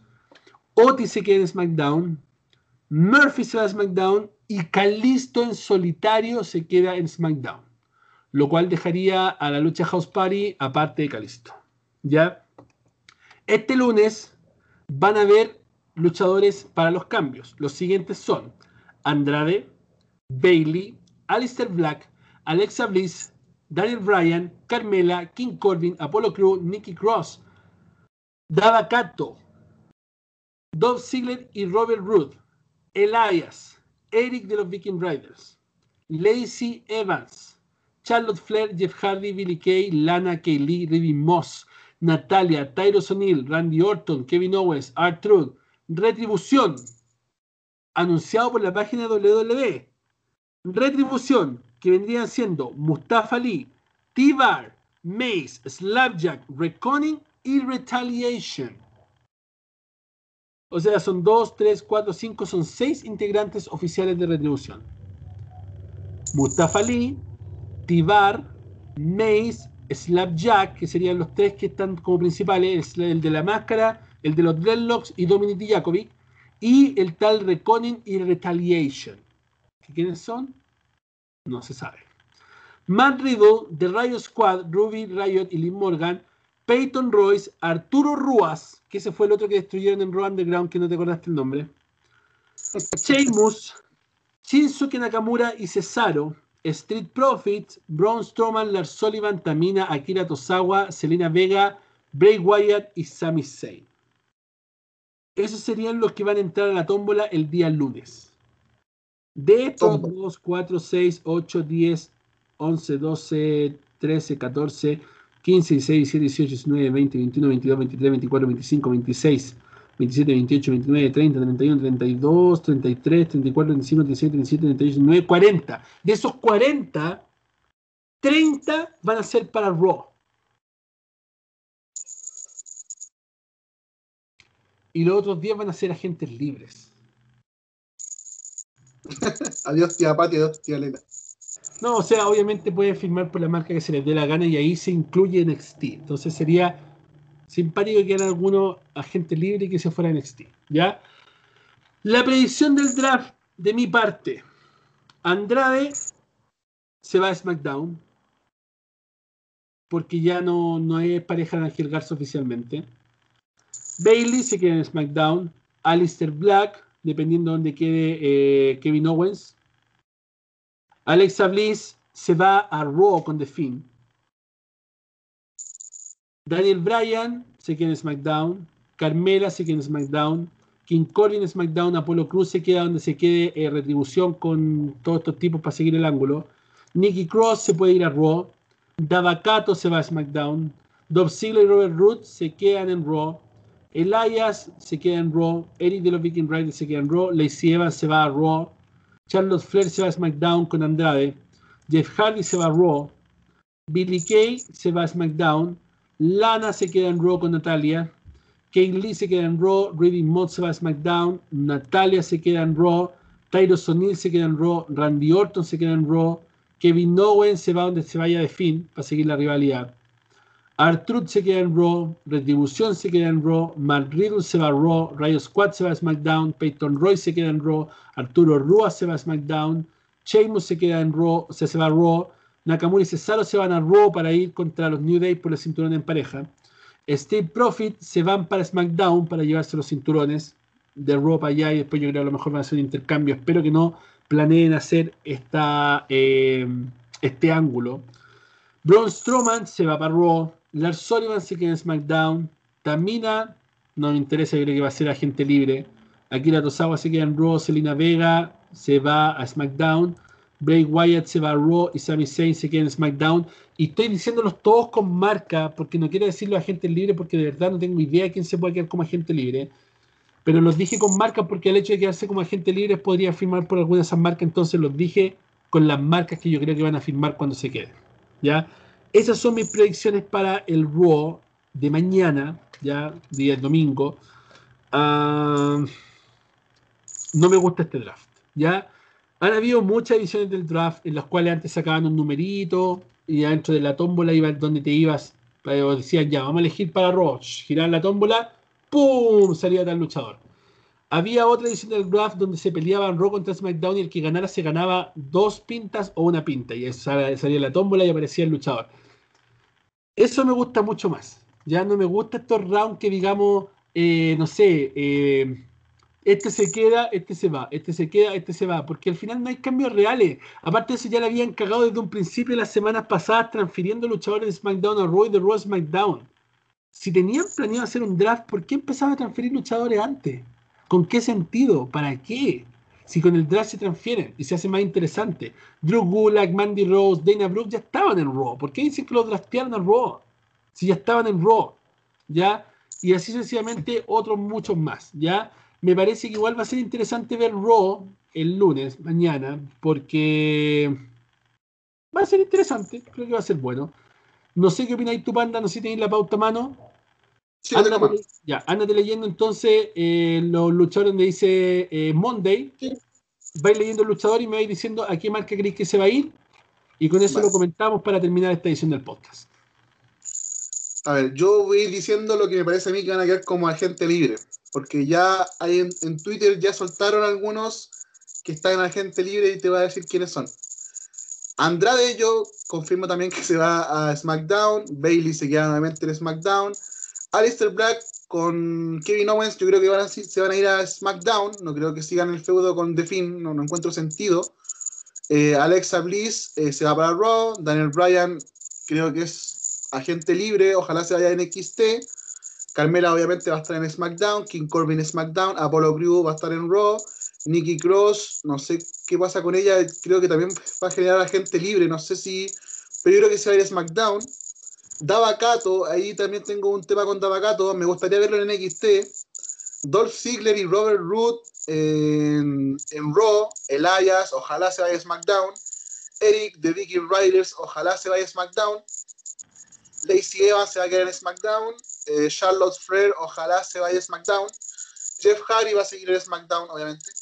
Billy Kay, yo leí que probablemente iba a ser una de las agentes libres. No sé si estás de acuerdo conmigo, pero ella tenía un miedo con, cuando se separó con Peyton Royce de que iban a elegir a Peyton Royce eh, como el push. Y ahí la iban a dejar en se sabía, la separación fue para darle el push a Peyton Royce. Así que yo espero que se vaya en NXT. Me gustaría verla en NXT de nuevo. Con el, gimmick eh, antiguo del fin fatal. Sí, con el sí. Sí. Ese, gimmick está bueno. Eh, Lana, ojalá que se vaya como agente libre y no vuelva nunca más. Lee, Hashtag Lana Agente Libre. ¿Ah? Hashtag Lana Agente Libre. Sí, pero agente libre, de verdad agente libre, o sea que se vaya a Impact o se vaya a Oliver Wrestling. No la quiero ver más en WWE. Eh, me gustaría que Kay Lee se fuera a SmackDown, pero yo creo que va a estar en Raw. Eh, Riddick Moss, yo creo que se va a ir a SmackDown. Natalia va a estar en Raw. Titus O'Neill, agente libre. Randy Orton, Raw. Kevin Owens, SmackDown. Arturo, Raw. Retribution, obviamente, va a estar en Raw. Matt Riddle se va a quedar en SmackDown, creo. Eh, The Riot Squad a SmackDown. Peyton Royce, ojalá que se quede en Raw. Me gustaría verla contra Asuka un par de veces más. Eh, ¿Dónde estoy? Aquí. Arturo Ruas, ojalá se vaya a SmackDown.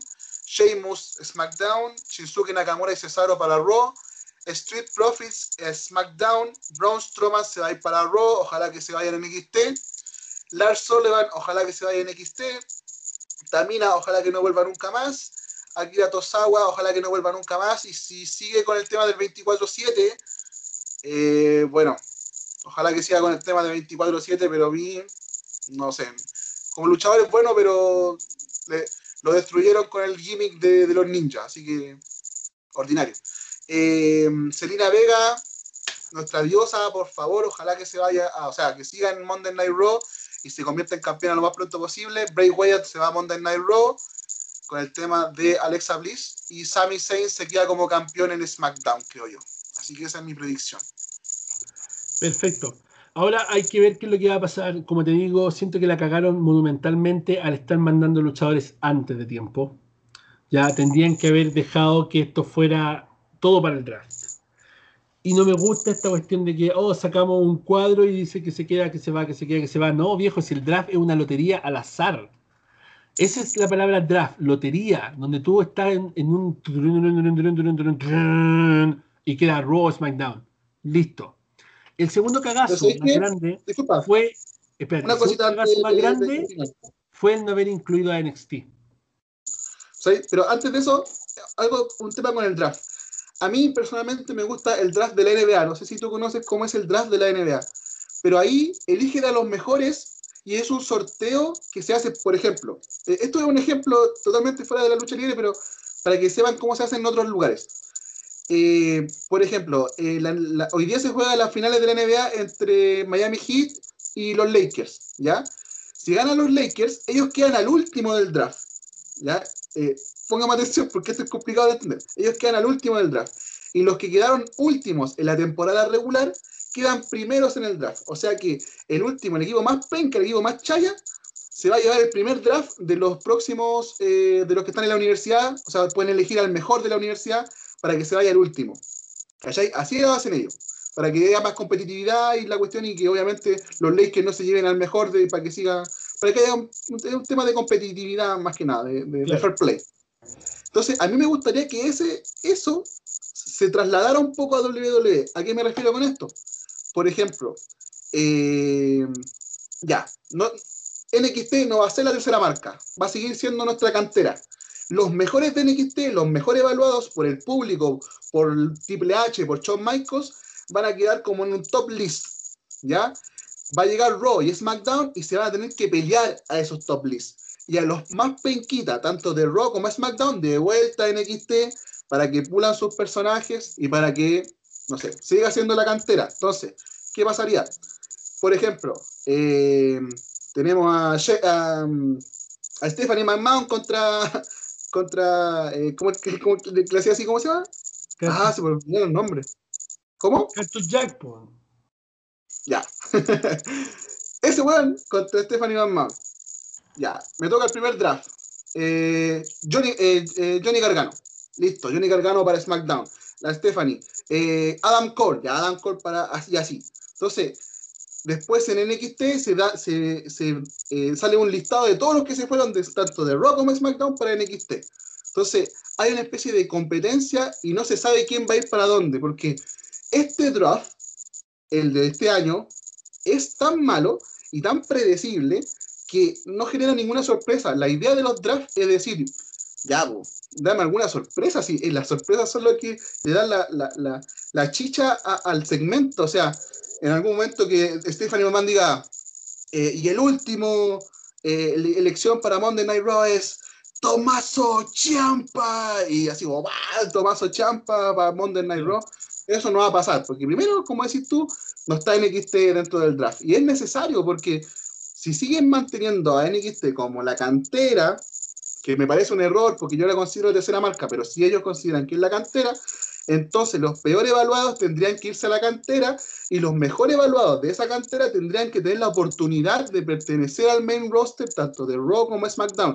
Eso creo yo que sería una buena forma para que así los NXT estudian todo el año partiéndose la espalda, tratando de mejorar como luchadores, tratando de mejorar su personaje, tratando de tener vínculo con el público, que los que no saben inglés aprendan inglés, que los que son malos las promos, practiquen las promos, las que quieren hacer un remate nuevo, practiquen ese remate nuevo, cosa que el público, Triple H y Shawn Michaels digan, ¿saben qué? Adam Cole, Johnny Gargano, Tommaso Champa, Velveteen Dream son los mejores de este año. Fin valor son los mejores de este año, ellos van a ser el top list del draft del próximo año y los que son pencas eh, de, de Raw SmackDown, que no son tan pencas porque igual estando en Raw como en SmackDown, igual generan una especie de, no sé, de que en ese momento son relevantes y que se vayan a NXT, van a producir nuevas historias en NXT, van a haber nuevos feudos y se va a generar una especie de competitividad para que todos puedan mostrarse realmente lo que valen y que estar en Raw y estar en SmackDown sea un premio, sea un premio de estar en el main roster, de poder estar en los house shows, de poder estar todos los días practicando, de poder estar contra los mejores, de poder competir contra Drew McIntyre, de poder competir contra AJ Styles, y no que sea así como ya, ¿sabes que Me tinca esto, ya tú para allá. No, ah, ¿sabes que tú eh, eres bonito, ya tú para acá? No, no, no funciona así la vida, o sea, eso es lo que me gustaría que fuera el draft, algo que tenga que ver con la competitividad, de que hacer mejor a SmackDown hacer mejor a Monday Night Raw y que NXT sea la cantera real y que se generen buenos feudos y que podamos tener, a, no sé, eh, a un Drew McIntyre versus Adam Cole en WrestleMania, tener a un AJ Styles versus un Tomaso Champa en SummerSlam y que se generen nuevas historias, nuevos feudos y que NXT sea realmente una cantera, sea una cantera de, de, de, que una que genere evolución en los luchadores, Entonces, para mí, esa sería una buena forma de hacer el draft. No sé si me pude explicar bien, espero que haya sido así. Totalmente bien explicado, querido amigo. Y a eso es lo que voy yo también. O sea, mira, está esta guerra, supuesta guerra entre All Elite Wrestling y WWE, la cual se están enfrentando a una cantera, derechamente. Porque si fuera la tercera marca, estarían incluidos en el draft, como lo, como lo incluyeron el año pasado en la serie Los Sobrevivientes. Algo que no pasó. No lo incluyeron este año en el Royal Rumble tampoco. Incluyeron debutantes pero no eh, tipos eh, que, estuvieran en NXT que pudieran ganar. Hicieron el movimiento de que Charlotte cayera su oportunidad por el cinturón de NXT, pero después lo dejaron en nada. ¿Me entiendes? Entonces, lo he dicho miles de veces, y esto lo voy a volver a repetir. Para que NXT sea considerada una marca, WWE necesita invertir en NXT necesita invertir en NXT. ¿A qué me refiero con eso? Mandar estrellas a NXT. Mandar estrellas a NXT. Como lo hicieron en la ECW. Mandaron a Bobby Lashley, mandaron a Chris Benoit, mandaron a Kurt Angle, mandaron al Big Show, mandaron estrellas a, ICW. ECW para hacerlo relevante, para que la gente hablara de eso, para que la gente cambiara el canal y viera cómo se enfrentaba así en Pong con Chris Benoit. La gente lo quería ver. Eso es lo que necesitan para consolidarlo como marca. Acabar con los takeovers y poner las luchas de NXT en los pay-per-view. Eso es generarlo como una marca. Si tú sigues dividiéndolo a los takeovers, si tú sigues sacándolos de cosas como el draft, si tú sigues solo sacando de NXT y nunca entregando nada, no puedes considerarlo una marca. Porque es cierto, hablemos en serio. NXT está dando talentos a Roy SmackDown.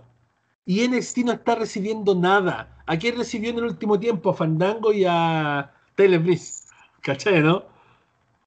A Ember Moon, que la devolvieron a NXT. ¿Cachai? Pero la pregunta es, ¿por qué no Randy Orton en NXT? ¿Por, qué no AJ Styles? ¿Por qué AJ Styles a NXT? Viejo, imagínate esta historia. Y lo dije el otro día, así que esto es como más que nada repetición de las cosas que ya he dicho. Imagínate Randy Orton drafteado en NXT. Y llega Randy Orton ahí a dárselas de aquí, te las traigo en el medio del ring. Yo, 15, 14 veces campeón o 13 veces campeón de WWE, el mejor de todos los tiempos. Y aparece Tomaso Champa, compadre. Esta es mi casa. ¿Qué estás haciendo tú acá? ¿Y qué te crees tú? Y se agarra y se enfeuda Tomaso Champa y Randy Orton. Dos enfermos psicópatas. Dos tipos de enfermos, ¿cachai, no? Contra este Dexter ¿Ah? Dexter versus Randy Orton. Porque ponte que Randy Orton llegue y agarra a dos luchadores que son hijos de superestrella y forma un nuevo legacy, pero que el roster de NXT no esté de acuerdo que Randy Orton está ahí robándole el spotlight y empiecen a atacarlos, ¿cachai? y tengan que llegar otras superestrellas a defender a Randy Orton porque supuestamente Randy Orton igual tiene el derecho de poder estar ahí. Y se formen estas rivalidades y se formen cosas. Hay tanto que pueden hacer, viejo. Hay tantas cosas que pueden hacer para ser relevante NXT, para hacerlo una tercera marca que no quieren hacer. Derechamente no lo quieren hacer. Y con esto demuestran que realmente a Wrestling le importa una corneta, le importa una axila, ¿Por qué estos compadres no se esfuerzan por ganar la supuesta guerra que todos los fanáticos creen que existe? Que crean, loco, fácilmente WWE no lo ve como una guerra. Así es simple. Debería, debería preocuparse, debería mejorar el producto, debería verlo como una guerra, pero no le importa, no lo ven como una guerra como tal. La guerra de los miércoles en la noche solamente existe para nosotros los fanáticos, porque si WWE estuviera preocupado, lo viera como una guerra, hubiera hecho algo a cambio no seguiría dando historia ahí nomás o show pencas como pasó esta semana, que el show estuvo bien malo en NXT. Sabiendo que estaba el aniversario 30 de la carrera de Chris Jericho por el otro lado y ellos te pegan un show regulé que nomás de NXT, pues viejo, que lo mejor fue la, publicidad de Halloween Havoc. ¿Cachai, no? No se puede. No se puede. Entonces aquí no existe guerra, aquí ellos no están batallando una guerra, aquí simplemente están haciendo un programa del cual sacan talentos para potenciar sus programas grandes.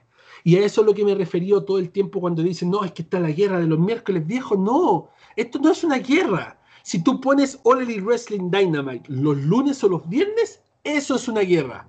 Porque ahí estamos hablando de un programa que tiene 2 millones de vistas contra uno que tiene 900 y tiene que robarle los vistas para poder nivelar su subir. Acá, como lo dije, hay fanbase. ¿Tú ves All Elite Wrestling o tú ves NXT?